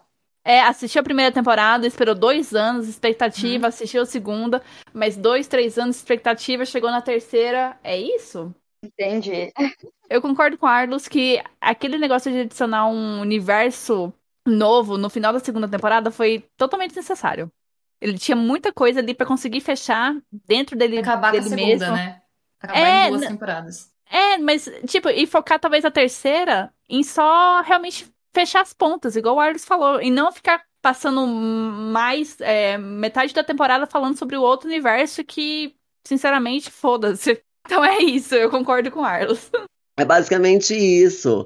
Não é uma coisa que eu não recomendo. É- são vivências, né, cara? Você tem que ir ali, ficar ali, sentar a bundona, porque é uma série no final das contas. Mas assim, vá ciente que você possa se se decepcionar. Eu meio que me decepcionei. Eu fui com muita sede ali, menina, e continuei sedenta, entendeu? Fazer o quê? É a vida. É só essa questão. Eu achei decepcionante. E depois, igual a, eu acho que foi a Isis que disse que assistiu alguns vídeos pra entender, né? Esses vídeos Aham. que eles fazem, cara, eu fico assim, vocês estão recebendo pra isso, seus, seus cretinos. E como é que vocês falam que a série. é- é- não, eles, eles, eles- eles inventam uns trem que a, que a série foi sensacional. Não foi. A série não foi sensacional. Ela poderia ter sido. Não foi. E é assim que eu finalizo a minha participação. Um beijo, vou tomar banho. Tchau. Você tá falando sério? Lógico que não, Dônia. Tô só. Ah, tá! Achei que sim, achei que era tipo Mike's Drop. É, desliga o celular. Puxa a tomada da internet. Isso, Vanessa, quem quer ser o próximo? Depois dessa aula de Dark, Pode ser? pode. Bom, gente, é, o que eu trouxe hoje é um filme. É A Ilha da Fantasia. É um filme de 2020, disponível na HBO. E ele é inspirado em uma série de 1977 do mesmo nome. O filme é intitulado como Terror, Aventura, mas assim, de terror não tem nada, de aventura, assim, bem xoxo. É uma fantasia, assim, bem forçada. Bom, eu vou ler a sinopse. Eu retirei do Adoro Cinema. E é assim, a Ilha da Fantasia acompanha alguns visitantes em uma ilha mágica no meio do Oceano Pacífico oferece aos seus viajantes a possibilidade de realizar seus sonhos e viver aventuras que parecem impossíveis em qualquer outro lugar. Porém, como, av- como avisa o anfitrião da ilha, realizar desejos pode não acontecer da forma esperada. Então, a gente tem cinco pessoas que chegam a essa ilha, eles chegam de avião através de um sorteio e eles têm direito a realizar uma fantasia. A regra tem, tem duas regras que esse anfitrião ele passa para eles. É cada pessoa só pode realizar uma fantasia na ilha. Assim que essa fantasia for iniciada, ela deve acontecer até o final. Não importa o que aconteça, morreu gente, caiu um meteoro, a fantasia daquela pessoa tem que acabar, tem que ser concluída. Então a gente tem cinco pessoas, dois deles são irmãos, aquele estereótipo do cara bombadão, tal, e o outro irmão, sabe, mais assim, de boa. E a fantasia deles é ter a melhor festa da vida deles. Ai, gente. É. Aí a gente tem uma mulher que deseja uma nova chance no relacionamento. A gente tem um homem que o sonho dele é se alistar no exército, porque o pai Ah, dele. o pai dele lutou lá na guerra tal, e foi morto. Então ele é considerado um herói pra ele, o pai dele é considerado um herói. A gente tem a quinta mulher que ela deseja vingança. Não é só a vingança dela, a vingança com a menina que fez bullying com ela na escola. Meu. Deus. Só que assim, a sinopse, quando você lê, é, parece que é uma coisa assim, um mistério da ilha, uma coisa assim que vai te Uhum. prender. E o trailer, se vocês verem o trailer, também é muito interessante o trailer. É, então, assim, você é totalmente enganado, porque apresenta uma coisa e a outra. E aí, beleza, eles vão ver aquela fantasia, os dois irmãos vão lá numa festa totalmente clichê, que tem um jet ski no meio de uma piscina, com um cara virando cambalhota no jet ski. A ilha era em Ibiza? e é bem esse estereotipão, assim. E várias mulheres de biquíni, sabe? Tipo, muito, muito, muito forçado. É, essa mulher que deseja uma nova chance no relacionamento, ela vai jantar com o cara que ela deu um fora quando ele pediu ela em namoro. E, e assim, funciona dessa forma. É como se eles acham que é tudo um holograma. Qual que é a questão desse filme? Não é um holograma. Tudo que acontece na ilha é real. Eu ia perguntar isso pra você mesmo. Então, é, eles acham que é um holograma, que eles estão vendo as pessoas ali e é tudo falso, eles vão embora da ilha e Uhum. acabou tudo. Mas não, é real. E aí tem uma mágica, é por isso que é uma ilha mágica, que falam que é uma ilha mágica, que ela tem uma água lá da fonte, que não sei o quê. E essa menina que deseja vingança com a menina que fez bullying com ela, vira meio que uma cena do filme Albergue. Ela tortura a menina. Que isso? Só que assim, de uma forma leve, assim. De uma forma leve. Uhum. Nada Não uma tortura muito- leve. É uma É. tortura leve, é só arrancar ela, um. ela, ela entra numa sala, começa a fantasia dela, né? Ela entra numa sala, aí tem um painel cheio de botões, ela vai apertando os botões e um cai água, o outro cai. cai Programa do Silvio um- Santos. É. cai uns bichos, o outro entra um cara com, uma, com um bisturi, tipo um, um cirurgião macabro, assim. Entra com um bisturi Uhum. pra cortar ela. Bizarro, bizarro. E aí ela se arrepende, ela acha que realmente é um holograma. Ela fala, nossa, né, que realista, que legal, bacana. Aí ela percebe que é real. E aí ela, simplesmente pra salvar a menina, ela quebra o vidro, derruba o cirurgião malucão lá, tira a menina e ela sai correndo. Então é muito xoxo, sabe? É muito. Ah, eu vou te salvar. Ah, é verdade, então eu vou te salvar. Vou quebrar o vidro aqui de boa, vou derrubar o cara e a gente vai fugir. Eles, obviamente, ninguém consegue fugir da ilha, né? Porque a fantasia deve ser realizada até o final. Então, enquanto não conclui a fantasia deles, eles não conseguem se livrar daquilo. Aí tem um plot. Tem outras pessoas na ilha. E aí eles se dão conta que eles entraram na fantasia de outra pessoa. Nossa. Assim, é, é uma mistura de Jumanji com o Albergue. É uma coisa bizarra, assim. Meio que uns Jogos Mortais. é muito ruim, muito xoxo. Não tem sentido nenhum. E aí tem o plot twist final. Posso falar o plot twist final? Claro, claro. Pode. E assim, a menina que queria vingança com a menina lá que fez bullying e tal, ela na verdade queria vingança com todos da ilha. Os, os- todos não, os outros quatro participantes que chegaram com ela. Porque o namorado dela morreu no apartamento, tipo, pegou fogo no apartamento e ele morreu. Nenhum desses quatro, eles estavam na, na, na cena lá, tipo, do incêndio. Um deles era o policial, que não interferiu em nada. A mulher que queria uma nova chance no relacionamento, ela era moradora do prédio, ela viu pegando fogo e ela não fez nada. Os dois irmãos, eles também moravam no prédio, eles não ajudaram o cara, eles só desceram, gritaram que tava pegando fogo e saíram do prédio, assim. Então ela queria vingança porque, segundo ela, eles mataram o namorado dela. E é esse o final do filme, gente. Caralho. Bacana, né? Uma crítica moral da sociedade. Aí eles deram uma, uma volta lá na ilha da fantasia para falar isso. Gente, socorre as pessoas. É, é isso o filme, eu não tenho palavras de tão ruim que é esse filme. É um filme que você assiste um dia, no outro você já esqueceu dele, porque é muito. Eu fiquei assim, passada de- do final, que o final é isso. Porque não tem sentido nenhum ter esse final, sabe? E como que eles foram sorteados? Eu ia perguntar isso. E ela conhecia os outros quatro, sabe? Então ela, tipo, ela meio que combinou com o dono da ilha, mas ela não conhecia o dono da ilha. Como que os, qua- os cinco ali se juntaram, sabe? É, então. Explica isso. E, tipo, explica como que essa fantasia acontece? Ou, ou não? Então, tem uma fonte lá, né? Então a ilha tem esse poder Ah, de tá. realizar a fantasia. E a fantasia dura até, tipo, até ela acabar enquanto tá na ilha, assim. Eles não conseguem ir embora até a fantasia acabar, né? Então, se tiver que morrer gente, vai morrer gente, e é aquilo. Mas Entendi. tem uma, tipo, uma água negra. É uma água negra que sai de uma fonte lá, tipo um chafariz, assim, numa uma gruta. Mas e a idade desses, desses personagens? É adolescente? Parece, não parece? Não. Parece, porque, uai, é festa, uai. Vou dar uma festa. Ah, vou. Quero vingança com a menina que fez bullying. Então, então, mas não, a idade é tipo seus vinte e tantos a 35 anos. Ah, não, gente. Então, Superem. mas o lance, o lance da festa é justa- justamente pelo estereótipo do cara bombadão, que curte festa Ah, e não tá tá. nem nada, e, sabe? E todas as meninas Uhum. de biquíni na festa. O outro cara com jet ski na piscina e bebida. Tipo, esse estereótipo aí mesmo. Nossa, e, e essa menina aí que tá. é- Ela envolveu uma inocente no rolê dela de vingança, porque ela, ela não só simplesmente desejou a vingança dos outros quatro, não era muito mais simples. Então, porque ela não era. É, na cabeça dela, ela não, é, ela não era inocente, né? Ela praticou bullying com ela na escola. Então ela queria se vingar É. também. Ela queria Ah, se vingar gente. dos caras, dessa menina aí do É, bullying. de todo mundo, né? É. No final também tem aquela redenção, sabe? A redenção do dono da ilha, que ele falou, ai, não, realmente. Não, ele não falou isso, né? Mas, tipo, ai, realmente é errado fazer isso com as pessoas, eu vou parar por aqui. E é isso, gente. É essa decepção aí. Mas vê o trailer depois. O trailer é muito convincente. Parece outra, outro rolê, assim. Mas realmente que vai. Que é um suspense que envolve a ilha e. Nossa, totalmente diferente. Entendi. Mas você, você não classificaria esse filme como um filme de terror, então? Você classificaria como um filme de suspense, é isso? Nossa, eu classificaria como aventura. Aventura bem leve, assim. Bem. É, então, então até essas cenas que você falou, tipo, ah, e tem cena de tortura, até essas que você falou, são coisas bem levinhas, não tem nada, São, são. não tem mutilação, decepção, nada Não, disso. não. Inclusive tem uma cena do cara lá que quer se alistar no exército. Daí nessas fantasias eles. É como se já aparecessem uns figurantes no meio, sabe? Na fantasia deles. Então ele entra lá na selva e aparecem soldados acompanhando ele.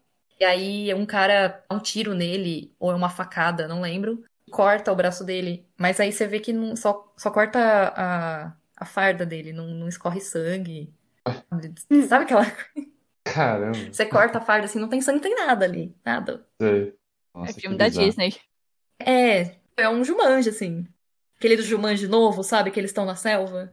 Esse filme, ele é um reboot, é isso? É uma regravação? Ou não? Ele é inspirado numa série. Eu não vi a série. Eu pesquisei aqui no Google a série, o cartaz aparece um velho e um anão. Tem um É. velho e um anão no filme? Não, essa é a série. O cartaz do filme é uma ilha em formato de caveira. É, é, eu tô vendo aqui também. Tem o dedo, dedo podre pra filme, gente. Impressionante. Eu só quero comentar um negócio. Eu tava falando com a Isis antes. Que eu também tinha um filme que eu assisti na HBO Max que era horrível. Eu tava até com medo de ser, talvez ser o mesmo, mas não é. E Uhum. só um rapidinho aqui. É um filme chamado O Chalé. Acho que é. É O Chalé. The Log. É um filme de 2019. Gente, não assista esse filme. Esse filme é horroroso de chato. Ele era pra ser um terror, só que ele não tem nada de terror, ele só tem chatice. É basicamente a história de. Tipo, é, o, é um casal que tá se divorciando. Aí a mulher não tá aceitando bem o divórcio. Aí ela acaba se matando. Deixa os dois filhos. E o cara. É um dos motivos dela não tá aceitando bem o divórcio é porque o cara se envolve com uma menina que participava de uma seita. E todo mundo dessa seita morreu menos ela, cometeu suicídio menos ela. E o pai dela era o líder dessa seita. Então, a mulher não aceitava, os filhos também não aceitavam. Aí o pai tem a genial ideia de mandar os filhos e essa mulher pra uma cabana no meio do nada pra passar o Natal, meio que pra enturmar. Só o Natal pra enturmar, né? Aí, gente, que filme chato. Aí começa todo um rolê da mulher acreditar que, ela tá morta, ela e os meninos estão mortos. E que ela, aí ela entra novamente na noia de que é coisa da coisa da seita, sabe? Ela vira ultra religiosa de novo e começa assim essa doideira que eles estão no céu e não sei mais o que. Só que o que que acontece? Olha o plot twist. Os meninos assim de 14 anos montaram todo esse rolê de fake morte com o obituário deles, com foto, com texto, com é, sumir com as coisas dela da casa, sumir com tudo da casa, sabe? Cortar a energia. Menino de 14 anos fez isso meio pra se vingar dela. E é esse o plot. Caralho, cara, os, Caramba. mo- os moleques avançados, hein?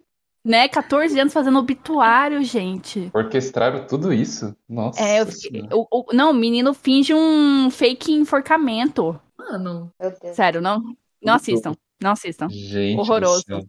Eu dei uma pesquisada aqui, as avaliações dele estão bem ruins, né? Tipo, a média de nota dele é 2.3. É bem É baixo. horrível, gente. Horrível. Não assistam.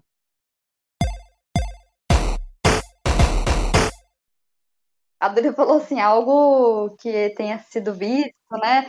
Ou que tenha sido visto ou assistido, né? Uhum. Desse ano, mas que não tenha sido produzido nesse ano. É porque o It, é o It, gente, é o livro It. Eu tenho que falar desse livro, tem- eu sei que eu já mencionei esse livro antes, né? Que tá uma indaga, mas assim, como eu concluí ele, finalmente eu consegui. Então eu tenho que dizer, porque esse, livro, ele- meu Deus do céu, o final dele. Tem umas coisas muito bizarras que acontecem ali. O Stephen King, ele não é normal, gente. Tem alguma coisa errada na cabeça dele. Que, nossa, Jesus. Jesus amado. É, Pois é, mas vamos lá, né? O que acontece? Por que, que eu digo que eu tô nisso há quatro anos? É porque, assim, quando eu eh, ganhei o Kindle, acho que foi no ano de 2019, Aí, esse foi o primeiro, primeiro e-book, sabe? Aí eu comecei a ler, né? Aí nisso comecei, comecei e parei milhões de vezes, né? E aí no começo, tava até interessante, assim, a história. Tava mais, assim, instigante, né, e tal. Mas depois, nossa, ele começa a, a descrever muito. Eu não gosto de livros que são muito descritivos, assim, que é mais para tapar buraco, sabe? Tem muita coisa assim, muita descrição que realmente, para mim, foi desnecessário. Eu, eu revirava os olhos, sério mesmo. Tinha coisa assim que eu ia ler assim, que ele descrevia. Eu, ah, não, não é possível, gente. Tinha, você tinha mesmo que descrever isso, isso aqui? Ah, não, desnecessário, pelo amor de Deus. Então, assim, já começou aí. Tem extinção de linguiça, muitas partes do livro. O livro tem, ó, pra vocês terem uma ideia, o livro tem 1104 páginas. Eu olhei aqui, um livro bem longo, bem longo mesmo. É, outra coisa que eu não gostei, porque assim, é, não sei se vocês conhecem, alguém de vocês já, já leram, conhece essa história do It? Eu, não, eu nunca li o livro, mas eu já, eu já vi algumas histórias já sobre o livro. É, umas coisas pesadas e tal, mas ler o livro eu nunca li, não. E vocês têm interesse em ler? Algum de vocês? Não. Cara, vou ser sincero, Ah, ainda, ainda mais, cons- ainda mais considerando que tem 1104 páginas, acho que eu não vou ler, não, cara. Se eu não li até hoje, acho que eu não vou ler, Agora não. que você não vai ler mesmo. É, então. Ai, ai. Pois é, e como eu li no, no, e- como e-book, né? Aí que parece que não acaba mesmo, sabe? Porque o livro, pelo menos quando é o livro físico, você tá vendo, né? Assim, as páginas passando e tal. No, no digital você não, você não vê, né? É porcentagem. É É, então. Bom, enfim, até pra quem não conhece, né? Mas eu acho que o It é mais conhecido pelos filmes, eu, eu imagino. Mas enfim, né? Stephen King é conhecido, querendo ou não. Então, é- a história é de sete crianças. Sete crianças, são seis meninos e uma menina. E eles lidam com, com algo, né, que é sobrenatural, que eles chamam de, de a coisa. É um monstro, é, esse monstro ele assume qualquer forma, a forma que ele quer. Tem o palhaço, né? Lá é mais conhecido o palhaço, que é o Pennywise. Mas assim, essa é só, é só uma das formas da coisa, porque ela realmente pode assumir qualquer, qualquer aparência, ela se alimenta, ela lê mentes. Então ela se alimenta também disso, né, da criatividade, do, da imaginação. É, isso dá poder a ela. Entende? O medo, né, tal. Então, assim, aí mostra, né, outras formas lá que ela assume. Ah, tem até lobisomem, coisas assim que, que a cada um, assim, assusta mais, sabe? É, então, gente, essa história acontece numa cidadezinha que chama Derry. E essa, esse, esse monstro aí, ele a cada uma média assim, de 20 e poucos anos, 27 anos, ele reaparece. Vem e mata, né? Principalmente crianças. Ela mata também pessoas adultas, tá? Mas o foco são as crianças pela questão da imaginação das crianças. E é, para ela é mais, mais interessante, né? Como se, sei lá, é, é um alimento assim melhor, né? mais sustância, né? Esse monstro, ele é assim, ele sempre reaparece e tal. Aí, aí é a história desses sete garotos aí, né? Que é seis Uhum. meninos e uma menina. Eles querem é, derrotar, né? Tipo, porque que acontece? O, o personagem principal é o Bill, que é o que gagueja. O menino que gagueja. Porque acontece primeiro com o irmãozinho dele, né? É, então o irmãozinho dele é assassinado pela, pela coisa. E aí acaba que, que depois ele mais os amigos dele vão querer ir lá, né? é, derrotar mesmo esse monstro, mas não é tão simples assim. Ele fica, o monstro também costuma se alojar nos esgotos né, da cidade. Então, assim, é- é- e essa história ela tem uma algo de, de uma cronologia assim, de tempo passado, que é eles criança, e tempo futuro, que são eles adultos, porque que a coisa volta, né? E eles tinham feito um juramento quando eles eram crianças, de que se a coisa voltasse, eles iam lá, pra, eles iam retornar para a cidade de Derry e eles iam matar a coisa. Caso, caso a coisa não tivesse morrido, né? Que eles tinham a dúvida, eles, eles tiveram um embate com ela quando eles eram crianças, mas eles ainda não tinham 100% de certeza de que, de que tinha morrido. Então, por isso eles fizeram o juramento, né? E, enfim, passou 27 anos e a coisa voltou. A coisa não tinha morrido. Ela voltou e aí eles têm esse com- compromisso, né? Vamos voltar lá e a gente vai ter que matar a coisa, entende? Só que assim, as coisas. Tudo mudou, né? Porque eles já são adultos. Eles tinham esquecido até é, depois que eles cresceram, eles esqueceram. Então, assim, mostra assim, no decorrer da história, quando eles se reencontram, eles vão relembrando aos poucos o que, que aconteceu quando eles eram crianças, né? Como que foi tudo. Então, eles não tinham essa memória da, da, da, vida deles ali naquele período. Eles realmente tinham esquecido. E eles vão lembrando só um deles, que é o Mike, que ficou na cidade, né? Morando lá. Ele, ele escreve, ele sempre ele gostava de entrevistar as pessoas, né? E tudo mais. Então, ele lembrava perfeitamente, sabe? Tanto que, então, quando ele vê que está acontecendo essas mortes, né? E ele, ele, associa essas mortes aí a, ao monstro, é, ele fica incumbido de ligar, entrar em contato com os amigos dele para falar, olha, voltou, né? Vocês vão ter que vir, porque a gente tem um juramento. A gente tem que acabar com ela, né? E é isso, gente. Então, a história toda se, se desenvolve nisso daí. Aí vai sempre é, no tempo futuro, eles adultos e eles crianças. Uhum. Vai e volta nisso. É sempre assim, intercalando, né? Pois é, e só que assim, aí ela, ela, se tornou, ela fica uma história maçante, sabe? Ela acaba se tornando uma história maçante. Tem também a questão da personagem feminina dele, só tem uma menina, né? Ela é muito. Ela é sexualizada por ele, pelo autor, e eu detesto isso. Tipo assim, se você tem um personagem feminina e você vai sexualizar ela. Ainda mais e ela é criança, criança, né? Exatamente, gente, é. ela é criança. E por que, que eu digo isso assim? Ele não só fala coisas assim, do tipo assim dela ser bonita. Se fosse só isso, se ele ficar só nisso, ah, porque ela é muito bonita, beleza, não, ok, né? Mas não, ele sempre quer falar de coisas assim do corpo dela, descrever, de coxa, ah, os seios que estão começando a se formar. E tem cenas lá, tipo assim, que, ah, que ela tira a camisa. Gente, eu revirei os olhos muitas vezes, toda vez que, que, que começava isso, que essas descrições é, dando, dando destaque para parte do corpo, sabe, dela, e ela criança. Eu pensava, gente, pra quê? Pra que você tá sexualizando, sabe, sua personagem feminina? Meu Deus, uhum. Não precisa, sabe? Mas esse não é o pior, tá? Não é o pior. Lá vem. Isso daí foi ruim, mas ainda não foi o pior, não. Eu, eu até falei com a Duni, acho que eu mandei um áudio pra ela, foi ontem, né? Foi ontem, uhum. foi que eu falei pra você que eu tava tão indignada. Eu fiquei chocada. Chocada, não, porque assim, uma amiga minha já tinha falado uma coisa assim pra mim, né? Falar assim, ah, nossa, esse, nesse livro vai acontecer uma coisa muito chocante. Aconteceu muito lá pro final. Só que eu pensei que era algo no sentido bom, né? Tipo assim, nossa, vai acontecer algo chocante, que vai, vai deixar a história empolgante. Nossa, que legal foi maçante, mas aconteceu isso aqui, beleza, agora ficou boa, assim, gostei.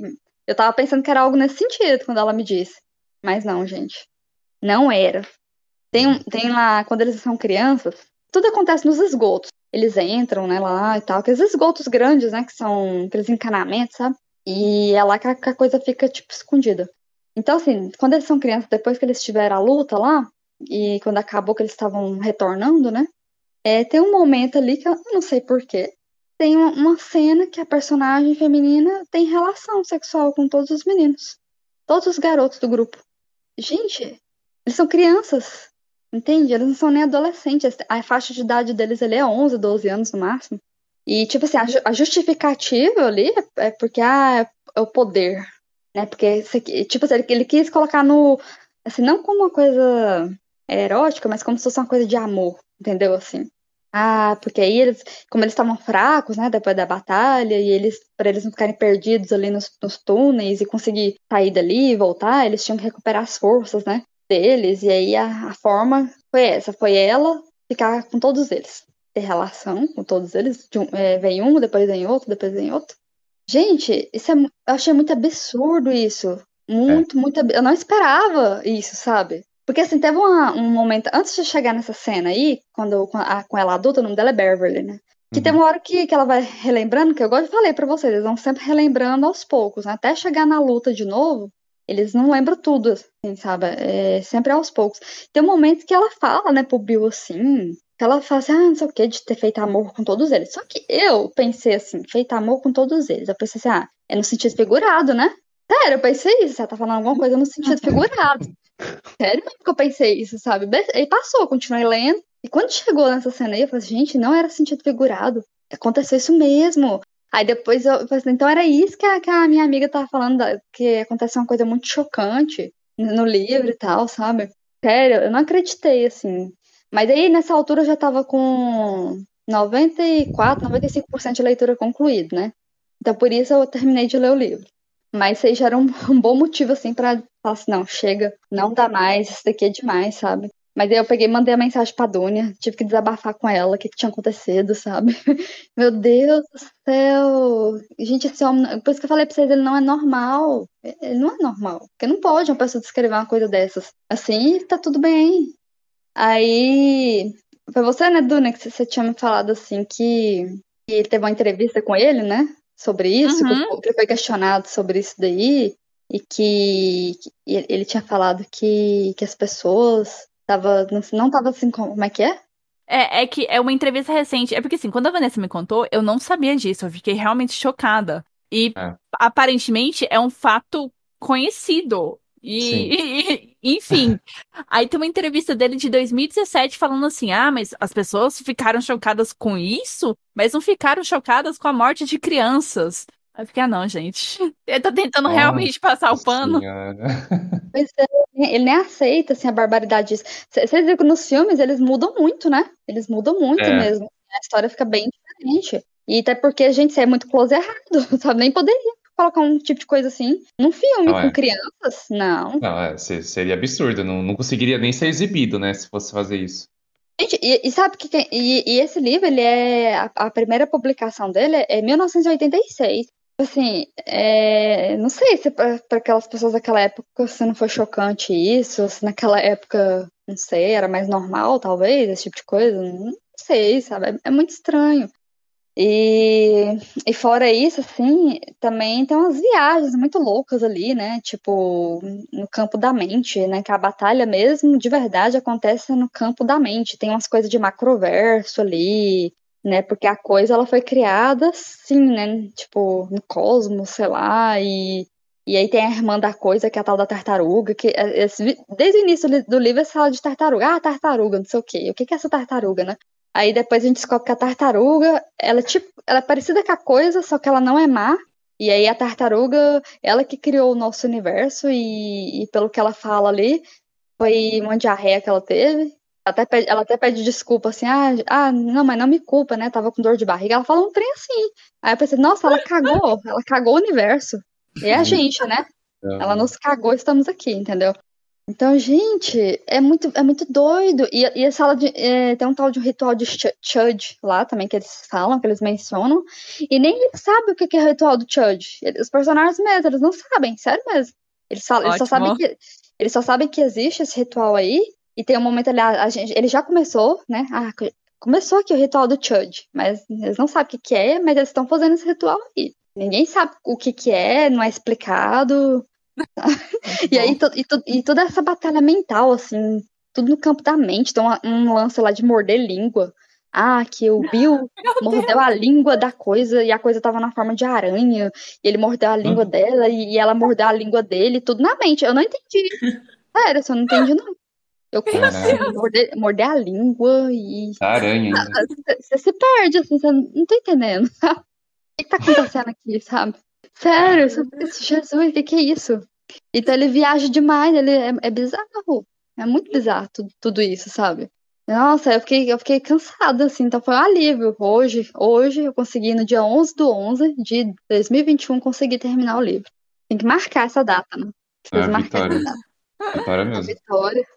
Acho que o, o It é tipo a, a obra mais famosa dele. E eu, e eu acho que, querendo ou não, eh, talvez tenha essa fama toda até por esse fato, né? Que eu acho que é um negócio tão chocante, é um negócio tão fora da curva, que acaba, né, pelo bem ou pelo mal, acaba ficando famosa, né? Mas ficou famoso, assim, num, num círculo muito pequeno, porque eu não sabia disso. Não, é, é- é- essa história, ela é famosa. Eu- assim, o fato de eu não ter lido o livro foi justo... É foda, eu, tipo, isso é o final, né? Exato, tipo... Aham. Eu, eu já sei o final do, do livro, então até por isso eu não li. Porque é um negócio pesado mesmo. Tipo, quando eu fiquei Uhum. sabendo disso, eu falei, ah, cara, sem chance, eu não, não vou ler, assim, de forma alguma. Eu não sabia disso, de jeito nenhum. Eu também não É. sabia. É. Sabia quando, quando eu li, né? Quando eu cheguei nessa, nessa parte aí, eu descobri. É, ah, cara, é que assim, o Stephen King, é, é que nem ela falou, ele não é normal, né? Tipo, uma pessoa que escreve, tipo, o tanto que ele escreve de livro de terror e uma história mais bizarra do que a outra, assim, ele não é uma pessoa normal, né? Eu acho que, é é que eu não sei, eu não tenho esses dados, mas sei lá, ele deve estar no, ele deve estar no top 5 de autores que mais tem livro publicado. Tipo, ele tem muito Provável. livro, muito livro. Ele, a vida inteira é ficar num porão escrevendo, sabe? Então, ele é meio, sei lá, meio dodói, assim. Tipo, tem até umas lendas, eu não sei se é verdade, né? Tipo, eu não vi notícias disso. É, mas tem lendas que quando ele estava escrevendo esse livro, ele estava meio que usando tóxicos e tal. Eu não Faz sei se é, sentido. é, eu não sei se é verdade, né? Eu nu- nunca fiquei pesquisando para saber, é, para saber se era verdade. Mas é o que você falou, tipo, faz sentido, porque pro cara, porra, descrever uma cena dessa, não é possível, né? O cara tem que ter uma falta de bom senso assim absurda, né?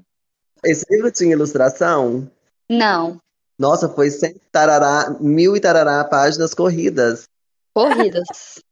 Isso, você sabia desse, dessa história? Desse babado? Sabia, sabia dessa cena específica? Aham. Eu sabia, gente. Eu, eu ouvi algum comentário, eu li em algum lugar, mas eu sabia, assim. E quando eu soube, eu também fiquei bem chocada, assim, totalmente desnecessário. Vanessa, só eu e você que somos as ingênuas. Pois é. Cara, mas ainda bem que os filmes não foram pra esse caminho, né? Tipo, Uhum. é, é que, assim, eu, eu gostei do primeiro filme, o, o It de 2017. Eu acho que a, a, meca- a mecânica não, né? A relação das crianças ali eu acho que funciona bem. Tem um arzinho meio é, Stephen King, meio Stranger Things, né? É, essa coisa das crianças se unindo ali contra um monstro e tal. Mas eu, eu confesso que o It 2, a parte 2, eu não gostei muito, assim, tipo. Não, não, não foi muito a minha vibe. Eu não sei se é porque a maioria do filme ali passa com os protagonistas adultos, né? E, cara, não me pegou muito. E, e, as, e as cenas de susto, assim, achei muito forçado, sabe? Tipo, achei que tem muito jump scare. Tipo, o tempo todo o filme tava me dando jump scare. E esse filme eu assisti no cinema, inclusive. É jump scare, jump scare, jump scare. E, e chega uma hora que você fica meio anestesiado. E assim, eram uns jumpscare que não tinha muito contexto. Che em, em determinado momento, assim. Tem algumas cenas boas. E assim, pra mim as melhores cenas são as que tem as crianças. Tipo, as crianças do filme acho que é, atuaram muito bem. Mas toda vez que ia pro elenco dos adultos, eu achava que o filme caía um pouco, assim. Então, o It 2, o no caso do filme, né? Eu não curti tanto. Mas assim, ainda bem que nem o um nem o dois é, né, abordou essa barbaridade aí que aconteceu no livro, né? Pois é, mas nem, nem poderia. É, então. Não, é. Certeza que eles não poderiam fazer isso. É, se fizesse, tinha que ser só se fosse com com eles adultos. E olha, olha lá, mesmo assim, eu acho que Uhum. ainda, ainda pega mal. Mesmo sendo É, adultos fazendo essa coisa aí, ainda pega mal, sabe? é, seria, seria, seria bem machista ainda. É. Só deixa eu aproveitar também e chamar a Tainara. Tainara, você tá escutando a gente? Oi, agora vocês estão me Agora, ouvindo? nossa, perfeito. Ê! Vanessa, eu entrei no meio da conversa, né? E eu entrei antes de você falar sobre a Beverly ter ficado com todos os meninos. E só de te ouvir começar a falar, eu falei, hum, é it a coisa. Porque eu lembro que eu assisti o filme e eu não tinha lido o livro. E Uhum. eu fui com a minha chefe na época, né? E aí, quando a gente saiu, ela comentou sobre isso. E eu fiquei tão chocada que eu fui ler sobre e descobri que era real. Eu falei, gente, que Uhum. cargas d'água. E eu fiquei como você, Vanessa. Porque eu falava, são crianças. Por que eles fariam um tipo de coisa dessa, né? Mas eu lembro que na época eu fiquei muito chocada. Sim, e não justifica a justificativa dele, do autor, entendeu? É, Sim, sei se você escutou, né? Que ele quis dizer, ele, não- ele quis colocar de uma forma assim, ah, mas é porque é o amor, é o poder do amor, sabe? Não, não, gente, não. ah, é uma justificativa muito fula, né? Se fosse assim, um beijinho só, né? Se fosse um beijinho, só, só isso. Beleza, eu entendi. Só um beijinho, e é isso, nos amamos. Sim, sabe? Ah, Pelo amor de Deus. é uma pessoa que não bate bem das ideias, né? É, a Eu gente já. A gente destrinchou aqui o Stephen King, É o escritor que não bate bem das ideias. né? Não bate. É, Eu lembro que acho que um ano depois que lançaram o filme, eu trabalhava no centro, aqui em Goiânia, né? E daí eu tava saindo da empresa e indo pra casa do meu atual esposo, porque ele morava duas ruas no meu serviço. Uhum. E real, gente, tinha um balão saindo do bueiro, numa esquina. No centro de Goiânia. Filha, eu vi aquela cena, eu nunca corri tanto na minha vida. Eu juro Nossa pra você, olhei o balão e eu falei, partiu casa. Eu nunca corri tanto na minha vida. Eu, eu sei que eu olhei pra esquina, assim, tipo, olhei, não vinha carro. Eu vazei. Eu nunca tive tanto medo de uma coisa na minha vida. Porque eu falei, gente, um balão aleatório no meio do centro de Goiânia, esse negócio não tá certo. Era, como que chama isso? Era. ah, não é instalação. Ah, é coisa pra divulgar. É jogada de marketing. Amiga. Ah, eu acho. Comigo deu super certo, porque eu me caguei de medo. Amiga, a Vanessa ia encerrar, só que como você chegou, você vai encerrar esse bloco. Ah, tá, fechou então. Bom, o meu pior do ano vai para o filme Tempo, que foi um filme de 2021. Ele é bem recente. E eu vou ler a Uhum. sinopse do Adoro Cinema. Neste novo thriller misterioso e arrepiante intitulado De Tempo, acompanhamos um grupo de pessoas durante uma viagem para uma ilha tropical. Quando eles chegam em uma praia deserta, algo estranho começa a acontecer. Todos passam a envelhecer rapidamente e anos inteiros passam em questão de minutos. Eles, então, precisam descobrir o que está acontecendo antes que suas vidas sejam encurtadas drasticamente. Estrelado por Gael Garcia Bernal e dirigido por M. Night, mesmo diretor de O Sexto Sentido, Corpo Fechado e Fragmentado. A sinopse, assim, você lê, você fica interessado, porque você É. fala, Uhum. nossa, um thriller que vai falar sobre a ação do tempo na vida das pessoas, enfim.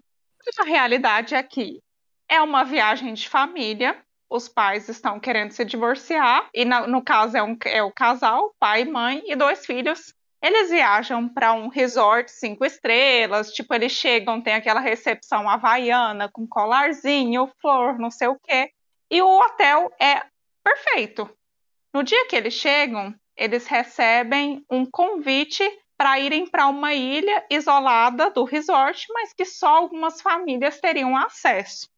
E nisso tem uma criancinha no hotel que fica amiga da criança desse casal. E aí o tio, que é o dono do hotel, fica falando para ele: "Não, você não pode brincar com certas crianças, porque elas não vão ficar muito tempo aqui". E só isso que eles falam. Pronto. A família segue o roteiro, vai para essa ilha deserta e lá eles ficam com mais uma família, que no caso é o casal, e uma filhinha pequena também, mais ou menos da mesma idade do filho mais novo, da outra família, e mais um casal, que a, o cara é enfermeiro e a mulher é advogada. E, gente, é surreal. Eles chegam na praia e do nada brota uma personagem que aí eles mostram um flashback que ele tinha matado uma outra mulher naquela praia.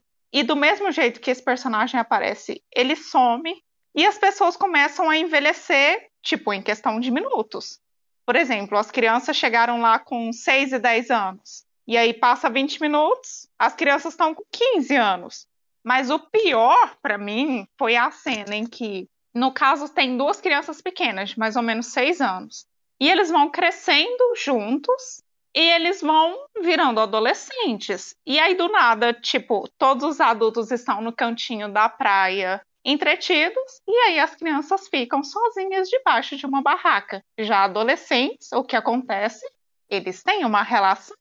Desta relação, 20 minutos depois, a menina aparece com uma barriga de 7 meses. Jesus. E ali mesmo na praia, 10 minutos depois, ela já entra em trabalho de parto. E para mim, chocante foi porque o bebê não consegue passar esse lapso de tempo que acontece na praia, porque eles falam que o, o parto ele acontece em questão de segundos. Mas como os segundos na praia eles têm um, um tempo diferente, seria o equivalente tipo a um ano da criança, a criança não chega a nascer. Então, tipo assim, Uhum. a menina tem o trabalho de parto, mas daí o bebê é poeirinha, sabe? Ele não chega a nascer. E aí eles querem mostrar, na verdade, que todas as pessoas que estão nessa praia, elas têm algum diagnóstico de doenças terminais. Por exemplo, a mulher do casal principal, ela tinha um câncer incurável. O patriarca da outra família, ele tinha Alzheimer com esquizofrenia.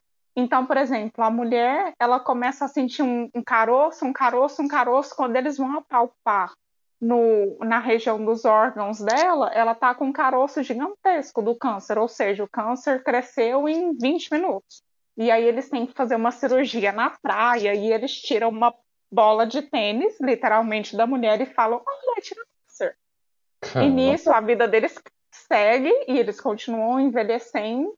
O patriarca da família que tem o Alzheimer, que beira a esquizofrenia, ele começa a atacar as pessoas que estão na praia, porque é como se o tempo passasse muito rápido, então a doença também avançaria muito rápido, né? Uhum. Ele começa a atacar as pessoas que estão na praia e as pessoas começam a sofrer acidentes. O, esse cara que tem Alzheimer mata dois personagens, ele surta, ele começa a ver assombrações, enfim, ele mata duas personagens e no fim, o que resta é só a família núcleo, que era o pai, a mãe e as duas crianças. E aí os pais começam a ficar senis, tipo, do dia eles foram cedo, então seria o anoitecer na praia, eles já estão senis. Aí, por exemplo, a, a mãe já tá surda, então ela fica assim, quer? Aí o pai tá, tá cego, ela fala, tipo, quer? Você tá vendo que tá vindo lá na frente? Aí ele, não, não, que eu já tô cego. Eu falava, meu Deus do céu, olha o futuro da gente aí acontecendo. Tá vendo? Passa rápido, mas a gente vai ficar assim, um cego e o outro surdo. Tá fácil, né?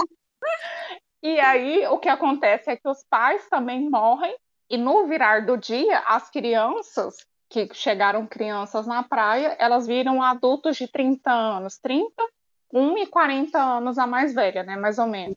E aí ele tem no bolso um desenho que o, a criancinha perdida do hotel deixou no bolso dele que estava escrito: Meu tio não gosta dos corais.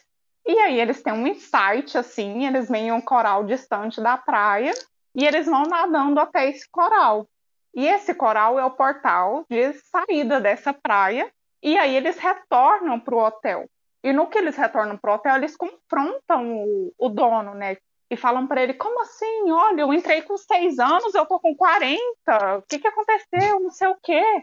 E vira aquela loucura. E pessoas chegando, né? Porque o hotel não para, mais cobaia. E aí eles mostram que, na verdade, esse hotel é um laboratório para testes de drogas, de doenças terminais, e eles selecionavam pessoas que tinham um histórico de doenças que não seriam curadas, enfim, e eles levavam essas pessoas para a praia para eles testarem essas drogas. E aí você fica assim: ah, tá bom. Então o thriller que ia falar sobre a ação do tempo na vida das pessoas, na verdade era a indústria farmacêutica se aproveitando das pessoas que estavam morrendo para testar antibiótico. Porque, tipo, se morrer quase que assim, né? A pessoa já ia morrer de qualquer jeito, né? A gente só deu uma acelerada. E eu fiquei, gente, eu terminei o filme tão chocada que eu falei assim: não, eu não perdi duas horas da minha vida assistindo esse negócio, não tem condições. Mas é isso, real, esse é o filme Tempo. Eu só quero comentar que eu assisti esse filme também, e eu também tive o mesmo sentimento que a Tainara. E teve umas coisas, assim, que me incomodaram, porque, assim, igual ela falou, todo velho, né, todo idoso lá tem algum problema de saúde. Gente, isso não é Real. possível. Tem que ter um idoso saudável. Não é possível. Cadê os idosos fitness? Eles não ficaram fitness o resto da vida? É, isso eu não comprei, sabe? Todo, todo idoso ali Foi. desenvolveu. Teve aquela mulher que, que é meio modelo, que ela desenvolve um negócio na coluna. Gente, ela. A mulher ela... chega na praia parecendo uma Barbie. Uhum. E aí você vai percebendo que ela fica meio surtada com a aparência dela. E no fim, ela virou a bruxa do mar, sabe? Real, assim, ela virou uma bruxa e ela come... E ela, eu acho que ela tem aquela doença dos ossos frágeis. Uhum. E aí no fim ela vai para cima das crianças, não para tentar atacar, mas porque ela já se via como um monstro e ela vai quebrando assim. É muito uhum. louca a cena. É a única cena que você fala, cara, Nossa, porque essa cena tá aqui. Porque Sim. ela te dá um susto. Qual que é o nome desse filme mesmo que eu perdi aqui no, na minha oscilação? Tempo. Chama Tempo, aham. Uhum. Ah, tá. Vocês estavam falando e quando eu comecei a escutar, me veio um filme na cabeça que chama Never Let Me Go, que é com a Carrie Mulligan. Vocês já assistiram? Não. Não, não. é um filme tão lindo. Eu pensei, gente, será que ela tá falando desse filme? Tá Não. Com certeza não é esse. Oh, é muito lindo, porque essa atriz, a Carrie, Carrie Mulligan, ela é uma atriz muito Uhum. boa. Muito boa. E, tipo assim, ela, eu acho que ela é consagrada pe- pe- pelas tristezas que ela, que ela imprime nos filmes que ela faz. É um filme que fala sobre clones, vai mostrar a história deles desde criança, que eles são clones para fazer doação de órgãos mesmo para pessoas comuns, entendeu? Um triângulo amoroso. É ela, aquele. Ai, eu não vou lembrar o nome dele. Ele foi o segundo Homem-Aranha agora. O Andrew Garfield e a Kira Knightley. É, É esse esse homem. mesmo. É esse Uhum. mesmo. Aí eles são um par românticozinho tão bonitinho assim. É aquela coisinha, né, gente? Mas é muito bonita. A Carrie Mulligan, é- eu acho que ela faz com que o filme não seja ruim. É uma história, assim, triste. Aí eu pensei, gente, será que é desse filme que elas estão falando? Não, é não. Não. Mas entre os piores, a gente teve uma indicação boa, pelo menos, né? Dunia, como você chegou a esse filme? Me explica. Porque assim, ele tava bem cotado, né? Porque ele é baseado numa Sim. HQ, que é uma Sim. HQ francesa, que é super elogiada. Tanto que esse final cagado não é o final da HQ, né? Nossa, que bom. É, o Shyamala mudou. Mas assim, eu vi o trailer, parecia interessante, só que aí começou as coisas dando errado, né? Esse negócio das crianças de repente surgir grávida. Eu fiquei, Não. eita. Dunia, a cena do parto, pra mim, foi chocante. Porque, assim, Uhum. Eu até entendo a ação do tempo ser rápida, mas, tipo, cara, não dava pra rolar um parto de dois segundos pro bebezinho, sabe? Uhum. Conseguir respirar. Não, ele, tipo, vira poeira? E aí, gente? É. Não, é. E esse negócio também que você falou da cirurgia lá do câncer, é, é, é válido comentar que eles cortam e a ferida começa a fechar, sabe? Sim! Porque a ação do tempo, aí eles têm que colocar todas as mãos pra segurar É. a ferida. Nossa, gente. Gente, Gente. e em tempos de pandemia, aí você É. pensa assim, essa mão que tá suja de areia, que já passou não sei onde, tá segurando uma ferida, o que que não vai cicatrizar nisso? Não vai dar certo. Pior, pior que é isso mesmo. Aí chegou, chegou o final com esse negócio desse plot twist que o menino deixou o bilhete lá. Foi. Eu fiquei, ah, não, gente. Ah, não. Aí Muito tem esse conveniente, né? É muito Nossa. conveniente. Aí tem esse Foi, negócio da indústria farmacêutica testando. Eu, ah, não, gente. Ele, ele- ele não deu, ele não meteu uma dessas. Não. Foi muito ruim. Foi, real. Assim, É. eles venderam um filme muito bem, mas eu acho que quem assiste fala, nossa, duas horas da minha vida que eu perdi, né? É, foi isso. Eu envelheci 40 anos só porque perdi a minha saúde mental. Pior que é, gente. Metade do filme presta, a outra metade não serve pra nada. É.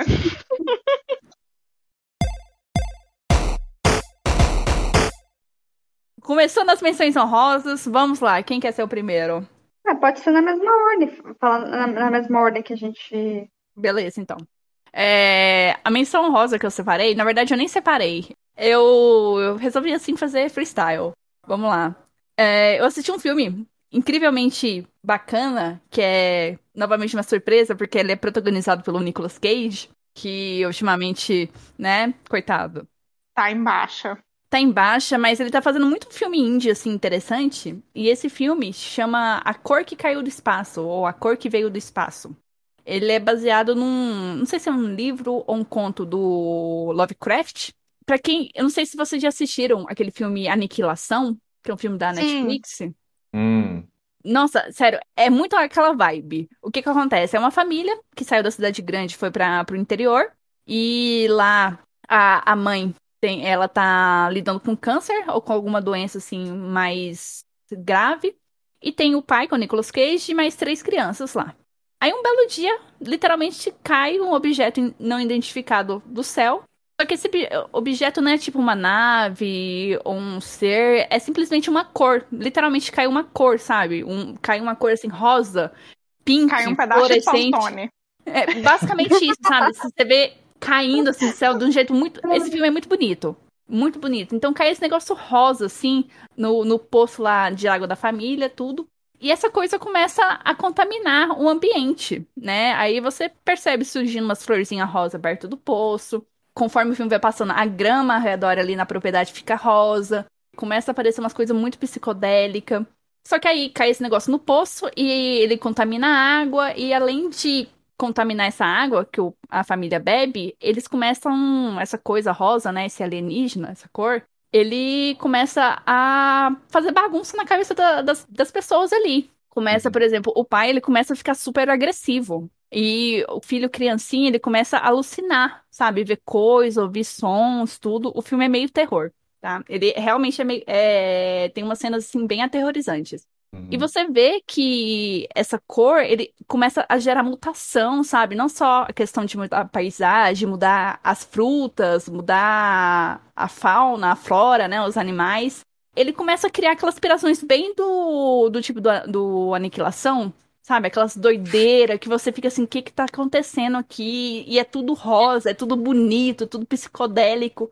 E, gente, nossa, esse filme é uma viagem. Ele é loucaço, ele é doidão, só que é um filme muito bom, muito foda. Se você gosta, assim, de aniquilação, se você gostou desse terror que você não entende muita coisa, mas é bonito e não sei mais o que, é instigante, esse filme vale a pena. É A Cor que Caiu do Céu e não tem nenhum streaming, infelizmente, mas é, é, é muito bom esse filme, muito foda. E onde que ele tá disponível? No Pirata. É do Corre, Pirata. vai, faz a linha transgressora. Peraí, É, exatamente. amiga. Gente, nesse podcast a gente incentiva a pirataria. Pior que é. A gente não tem nada contra, viu, gente? A Nada gente vai pro contra. clandestino pra gente conseguir assistir, te entendo. É, a, a gente não te julga, tá bom, ouvinte? A gente não te julga. Quem que é o próximo? Felipe, foi você? Ah, é, seguindo a ordem sou eu. Então vai. Vamos lá. É, bom, eu vou tentar ser rápido, porque menção honrosa. É, a minha menção honrosa é um jogo e é o Psychonauts 2. É, para quem, enfim, para quem não conhece o jogo, não faz a menor ideia do que que é, só explicando bem rapidinho o que que é, né? É, o jogo ele acompanha ali a trajetória do personagem principal, que é um, o garoto chamado Rasputin Aquato. Ele faz parte de uma família circense que tem poderes telepáticos e que deseja entrar ali para a equipe dos Psychonauts. Os Psychonauts são um grupo de pessoas é, que têm poderes telepáticos é, que se unem para salvar o mundo de ameaças. É, o grande lance desse jogo é que o poder que o Rasputin e esses outros heróis têm permite que eles entrem na mente das pessoas, né? Inclusive ali podendo alterar as emoções delas e, consequentemente, as atitudes. E assim, é, eu não tinha jogado primeiro Psychonauts, né? Que ele saiu há um bom tempo atrás, há 16 anos. Então eu não tô ali naquele, naquele time de fãs que estavam aguardando o jogo e tal. O jogo saiu no Game Pass, né? Para quem tem Game Pass, o jogo tá disponível lá. E eu peguei para jogar meio que despretensiosamente. E, cara, eu gostei muito do jogo, assim. Achei o jogo absurdo, de foda. É, ele trata de temas muito sérios, assim, e para mim com uma inteligência e uma sensibilidade ímpar, assim, sabe? Ele fala de transtornos mentais, ele fala de traumas e como esses traumas mol- moldam, né, o que uma pessoa acaba se tornando. E, cara, é tudo de bom, assim, é, é incrível, a história é interessante, os personagens eu achei muito cativantes. O level design, né, ou seja, a construção das fases, assim, na minha humilde opinião, né, é uma das coisas, cara, mais incríveis, assim, que eu já vi em videogame, é, ever. E, assim, uma coisa que eu gostaria de citar, né, para não me estender muito, o que eu acho que faz uma obra se destacar do restante, né, é o primor que ela tem pelos detalhes, assim, isso é uma coisa que eu valorizo muito. E uma coisa que eu achei muito foda nesse jogo, né, que eu acho que diferencia ele do restante, é como que ele constrói o gameplay, né, de combate com os inimigos de acordo com o que eles são, né? É, por exemplo, um dos inimigos que você enfrenta no jogo é o mau humor, é, o- é literalmente o sentimento mau humor. E aí, quando você vai enfrentar o mau humor, você não consegue enfrentar ele normalmente só batendo, né? Porque se você só bater, ele vai ficar mais agressivo e tal, e vai continuar te atacando. Para você derrotar ele, você tem que usar uma habilidade de entrar dentro dele, e com isso você vai expor o motivo do mau humor dele. E aí, a partir do momento que é exposto esse motivo do mau humor dele, você ataca o motivo. E assim você derrota ele, né? Isso eu achei uma Legal. coisa genial, assim. Tipo, ele foge completamente do padrão, né? Do, do que a gente tem de jogo. Uhum. É, tanto hoje em dia quanto antigamente, assim. Eu achei muito foda. E sem falar em outros inimigos que o jogo tem, né? Tipo, tem o ataque de pânico, você enfrenta a dúvida.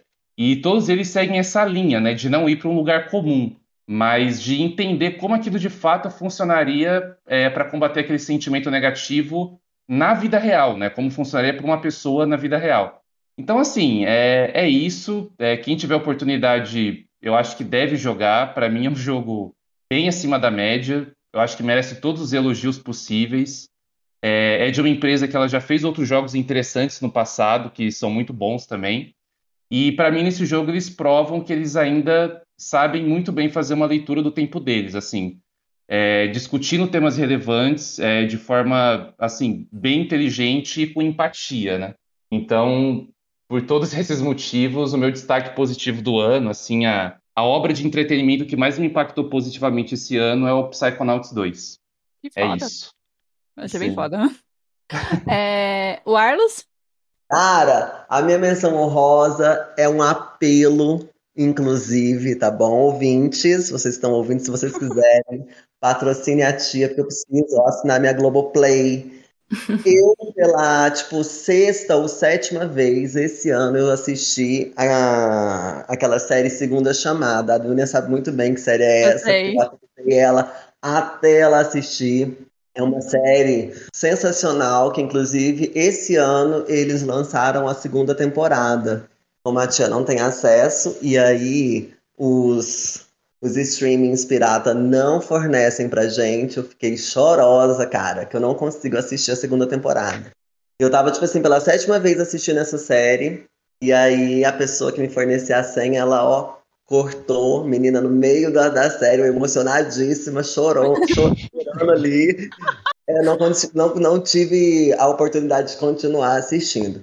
A série, ela conta a história de pessoas que precisam estudar depois de que elas, depois de serem adultas, né? Então é a história do EJA. E além de contar a história desses alunos, vai contar a história dos professores, de alguns professores que insistem em acreditar na educação, né? A série é estrelada pela Deborah Bloch. A Deborah Bloch, ela é uma atriz, é uma das melhores atrizes, na minha humilde opinião, e é estrelado por ela. Tem a Thalita Caralta, tem a Ermila Guedes, tem o Silvio Guindani. É, um- é um- uma seleção de atores que eu acho que foi muito bem feita, muito bem pensada por duas autoras novas. Está disponível na Globoplay. Então vai contar a história desses professores com esses enlaces com os alunos que eles têm. É uma série de 10 é, capítulos. E todos os personagens são muito bons. Pra não dizer que elas erram, né?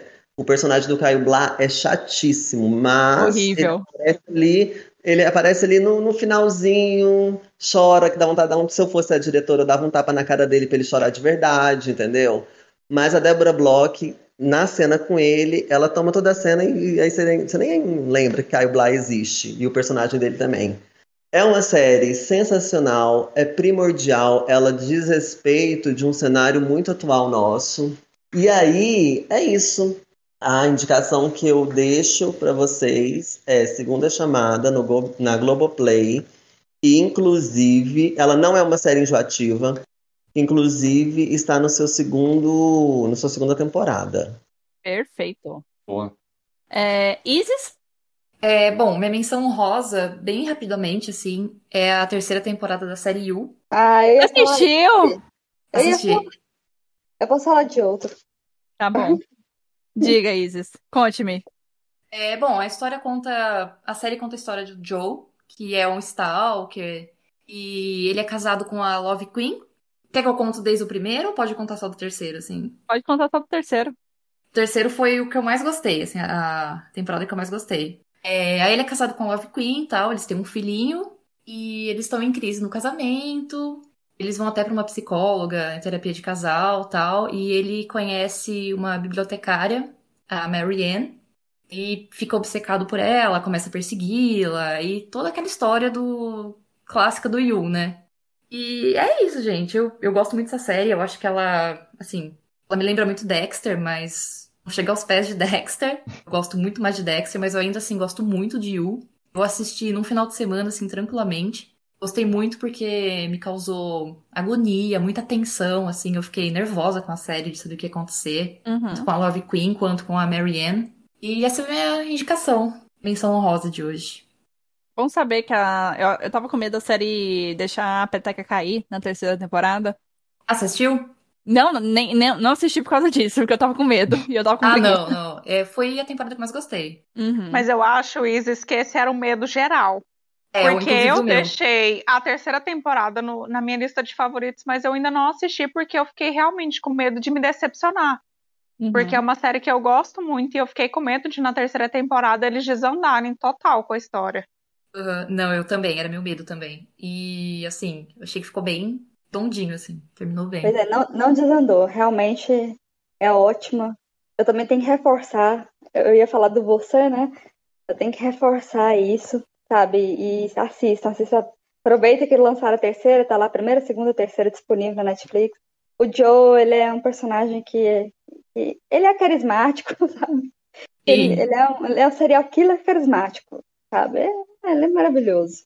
É engraçado, entendeu? Os pensamentos dele, você se diverte, você ri com os pensamentos dele, sabe? Assim, as situações, ele também se mete em, em enrascadas, sabe? Tudo que ele quer, o amor, né? Aquelas loucuras da cabeça dele lá. Então, assim, é maravilhoso. Tem, tem que assistir. Quem não assistiu, tem que assistir. E eu. Vocês me animaram agora. Me, me tiraram medo. Vanessa? É, então, assim, é, outro que eu gostei muito, assim, assisti esse ano, é, é que é, é uma, uma animação, é, desenho animado, é Steven Universe. Ah. É, porque tem a, tem a primeira fase, né, que é a fase do Steven criança, são cinco temporadas, e tem a, e tem a fase que é, é futuro, né, ele já rapazinho. É, essa que eu terminei agora, o futuro. Então, assim, apesar de ser cinco temporadas, é, são muitos episódios, né? Mas são episódios curtinhos, de 10 minutos. E, gente, é muito cativante é, aquela animação ali, sabe? Aquela história. Eu não achei que eu fosse gostar tanto. Você, você se afeiçoa muito a ele, ao personagem, ao Steven. E também aquela, aquela narrativa que acontece ali. é, tem, é, Steven, ele é um menininho que ele é meio humano e, e meio e meio gem, é, gem é joia, né? São as é, essas joias aí são chamadas gems, elas são alienígenas, né? Elas têm o planeta delas lá e elas elas colonizam os planetas e tal. E no caso, três gems criam ele, o Steven, porque a mãe a mãe do Steven teve ele com uma pessoa, né? Um ser humano, o pai dele, o Greg. Então, assim, aí ele tem a gem no umbigo dele, então ele é meio humano e meio gem, sabe? Ou seja, ele tem poderes, né? Essas gems têm poderes mágicos e tal. E então, assim, tem as coisas muito divertidas, né? Você se diverte muito com o Steven, essas carinhas dele, assim, as caras e bocas que ele faz, as situações. Ele é, ele é muito bonzinho, ele é muito puro, sabe? Então, assim, ele tem questões assim de família, é, desse amor fraternal, sabe? É uma história muito bonita, assim, que a gente se identifica, apesar de toda a ficção da fantasia que tem. Então a gente se identifica com muitas coisas ali, sabe? E, e se afeiçoa muito, né? Ao personagem. Eu demorei muito a assistir, né? Muita gente me falava que era maravilhoso e tal, mas aí não levava tanto a sério. E quando eu comecei a ver, eu não consegui mais parar, sabe? E é maravilhoso, e tem, e, e tem muitas assim, histórias por trás, né? Ele vai contando, assim, a cada episódio vai desvendando mais também. Se você pensa que é superficial a história, os, os episódios são, são fechados em si, mas eles se conectam. Então, Uhum. assim, explica tudo. Todas as origens dele, tem, então tem coisas ali que você nem imagina, assim, que vai descobrir lá do, do, da- do passado dele, de quem realmente era a mãe dele. Tem muitas coisas, assim, que são instigantes mesmo, assim, sabe? Tem, tem, tem momentos lá que ele vai lá no planeta, lá, dessas, dessas gems, elas são todas, elas têm forma feminina, todas elas, sabe? E todas são, são tipo, é, elas são pedras, né? Tipo, aí tem as pérolas, tem as, as é, rosa quartzo, a mãe dele era uma rosa quartzo, sabe? Então, assim, vai, vai mostrando tudo, desvendando tudo, assim, e vale a pena, sabe? Assim, é maravilhoso. Eu apaixonei por Steven Universe. Realmente eu recomendo. Não é coisinha bobinha de criancinha, não, sabe? É, é bem legal. E onde tem, Vanessa? Ah, é, tá na HBO. Ah, tá. Tá completo lá. Tem todos. Tem tanto da, da primeira fase, né? Que são cinco temporadas, e a segunda, que é Futuro. Só tem uma Uhum. temporada até agora. É, tem na área? A minha menção honrosa vai para Only Murders in the Building. É, é uma série que eu me interessei particularmente pelo Steve Martin, porque a ah, gente eu adorava os 12 é demais, então eu meio que me interessei pela série por conta dele. E o elenco principal é o Steve Martin, a Selena Gomez e o Martin Short. Eles moram em um, um condomínio de apartamentos de luxo em Nova York. Acontece um homicídio e eles decidem, ouvindo um podcast, inclusive, eles se encontram por conta desse podcast e decidem que eles, por conta própria, vão começar a investigar esse homicídio. E a série é muito divertida, assim. Para mim, o que me surpreendeu foi a parte de áudio deles. Eles têm um episódio que eles retratam uma personagem surda e o episódio, assim, você ouvindo, é muito gostoso de assistir, porque não, ele não é um, um sem áudio, mas é como se realmente você tivesse na cabeça de uma pessoa surda, como se você enxergasse a cena da perspectiva de uma pessoa surda. Então, uhum. essa parte delicada de som me encantou, tirando a comédia que é muito gostosa. Uhum. Então, é uma série que eu fiquei apaixonada. Ela tem reviravoltas, é engraçado, divertido, é uma série para você passar tempo. Os episódios são de 30 minutos, então é bem legal. E onde tem, amiga? Amiga, eu vou te confessar que eu não sei, porque eu sou Sky Gato, então eu não sei. Tá bom, tá, então, tá tranquila. A forma oficial ela, ela está. Tranquilo, sem problema.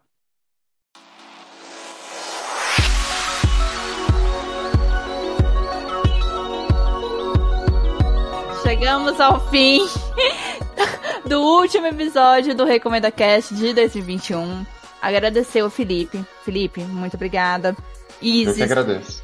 Muito obrigada por ficar até essas altas horas da noite aqui gravando com a gente. É isso, Dunia. Obrigada eu. Tainara também. Você chegou aqui nos o quê? Nos 30 minutos do segundo tempo, animada Foi. ainda para participar. Muito obrigada. Mas a gente sempre participa. Eu sei, eu sei que eu posso sempre contar com todos vocês. Vanessa, muito obrigada por. Ainda mais eu sinto que esse episódio foi meio que um, um passo importante para você se livrar dessa dor, né? Do It dessa experiência. Finalmente.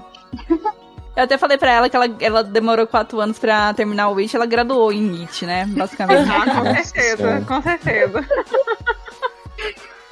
E o Arlos, eu sei que você é meu parceiro de recap, mas a partir desse episódio você não é, não fica mais restrito a isso. Você pode ter certeza.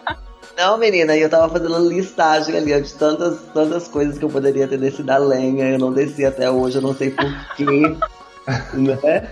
Já, já tô com uma listinha ali, meu amor. Sei que me aguarde. Agora não vai, não, de, não deve ser é, só anual esse rolê, né? Que eu não sei se é só Olha anual. Olha só, é... é só anual. A gente vai fazer bimestral. O que, que você acha? eu acho uma boa ideia. Eu acho justo. Já, já deixa sua listinha separada, Arlos. Em julho, julho, junho a gente pode estar de volta com esse especial, com essa ideia aqui. Prazer ter a lenha na RuPaul, o que, que você acha? Nossa, cara. Vai ser três episódios. três episódios só disso. Bom, gente. Muito obrigada a todos vocês que estão aqui com, comigo gravando, a vocês que estão aqui escutando. Muito obrigada novamente. E previsões para o próximo episódio eu não tenho, só em 2022, né? Mas geralmente tem essas férias de janeiro, às vezes até fevereiro. Mas acompanhe as redes sociais, porque você vai ficar por dentro. Talvez aconteça surpresas nesse meio do caminho. Quem sabe, né? E é isso. Muito obrigada. Feliz Natal para todo mundo. Feliz Ano Novo. Até 2022. E se cuidem, se vacinem se vocês não se vacinarem. Fora Bolsonaro. E tudo de bom, né? Espero que 2022 seja um ano melhor, se for possível. Né? Tá difícil, mas tomara. Sim. Aí. É isso, gente. Tchau, tchau. Adeus. Tchau, tchau. Tchau, tchau. Tchau, tchau. Tchau, gente.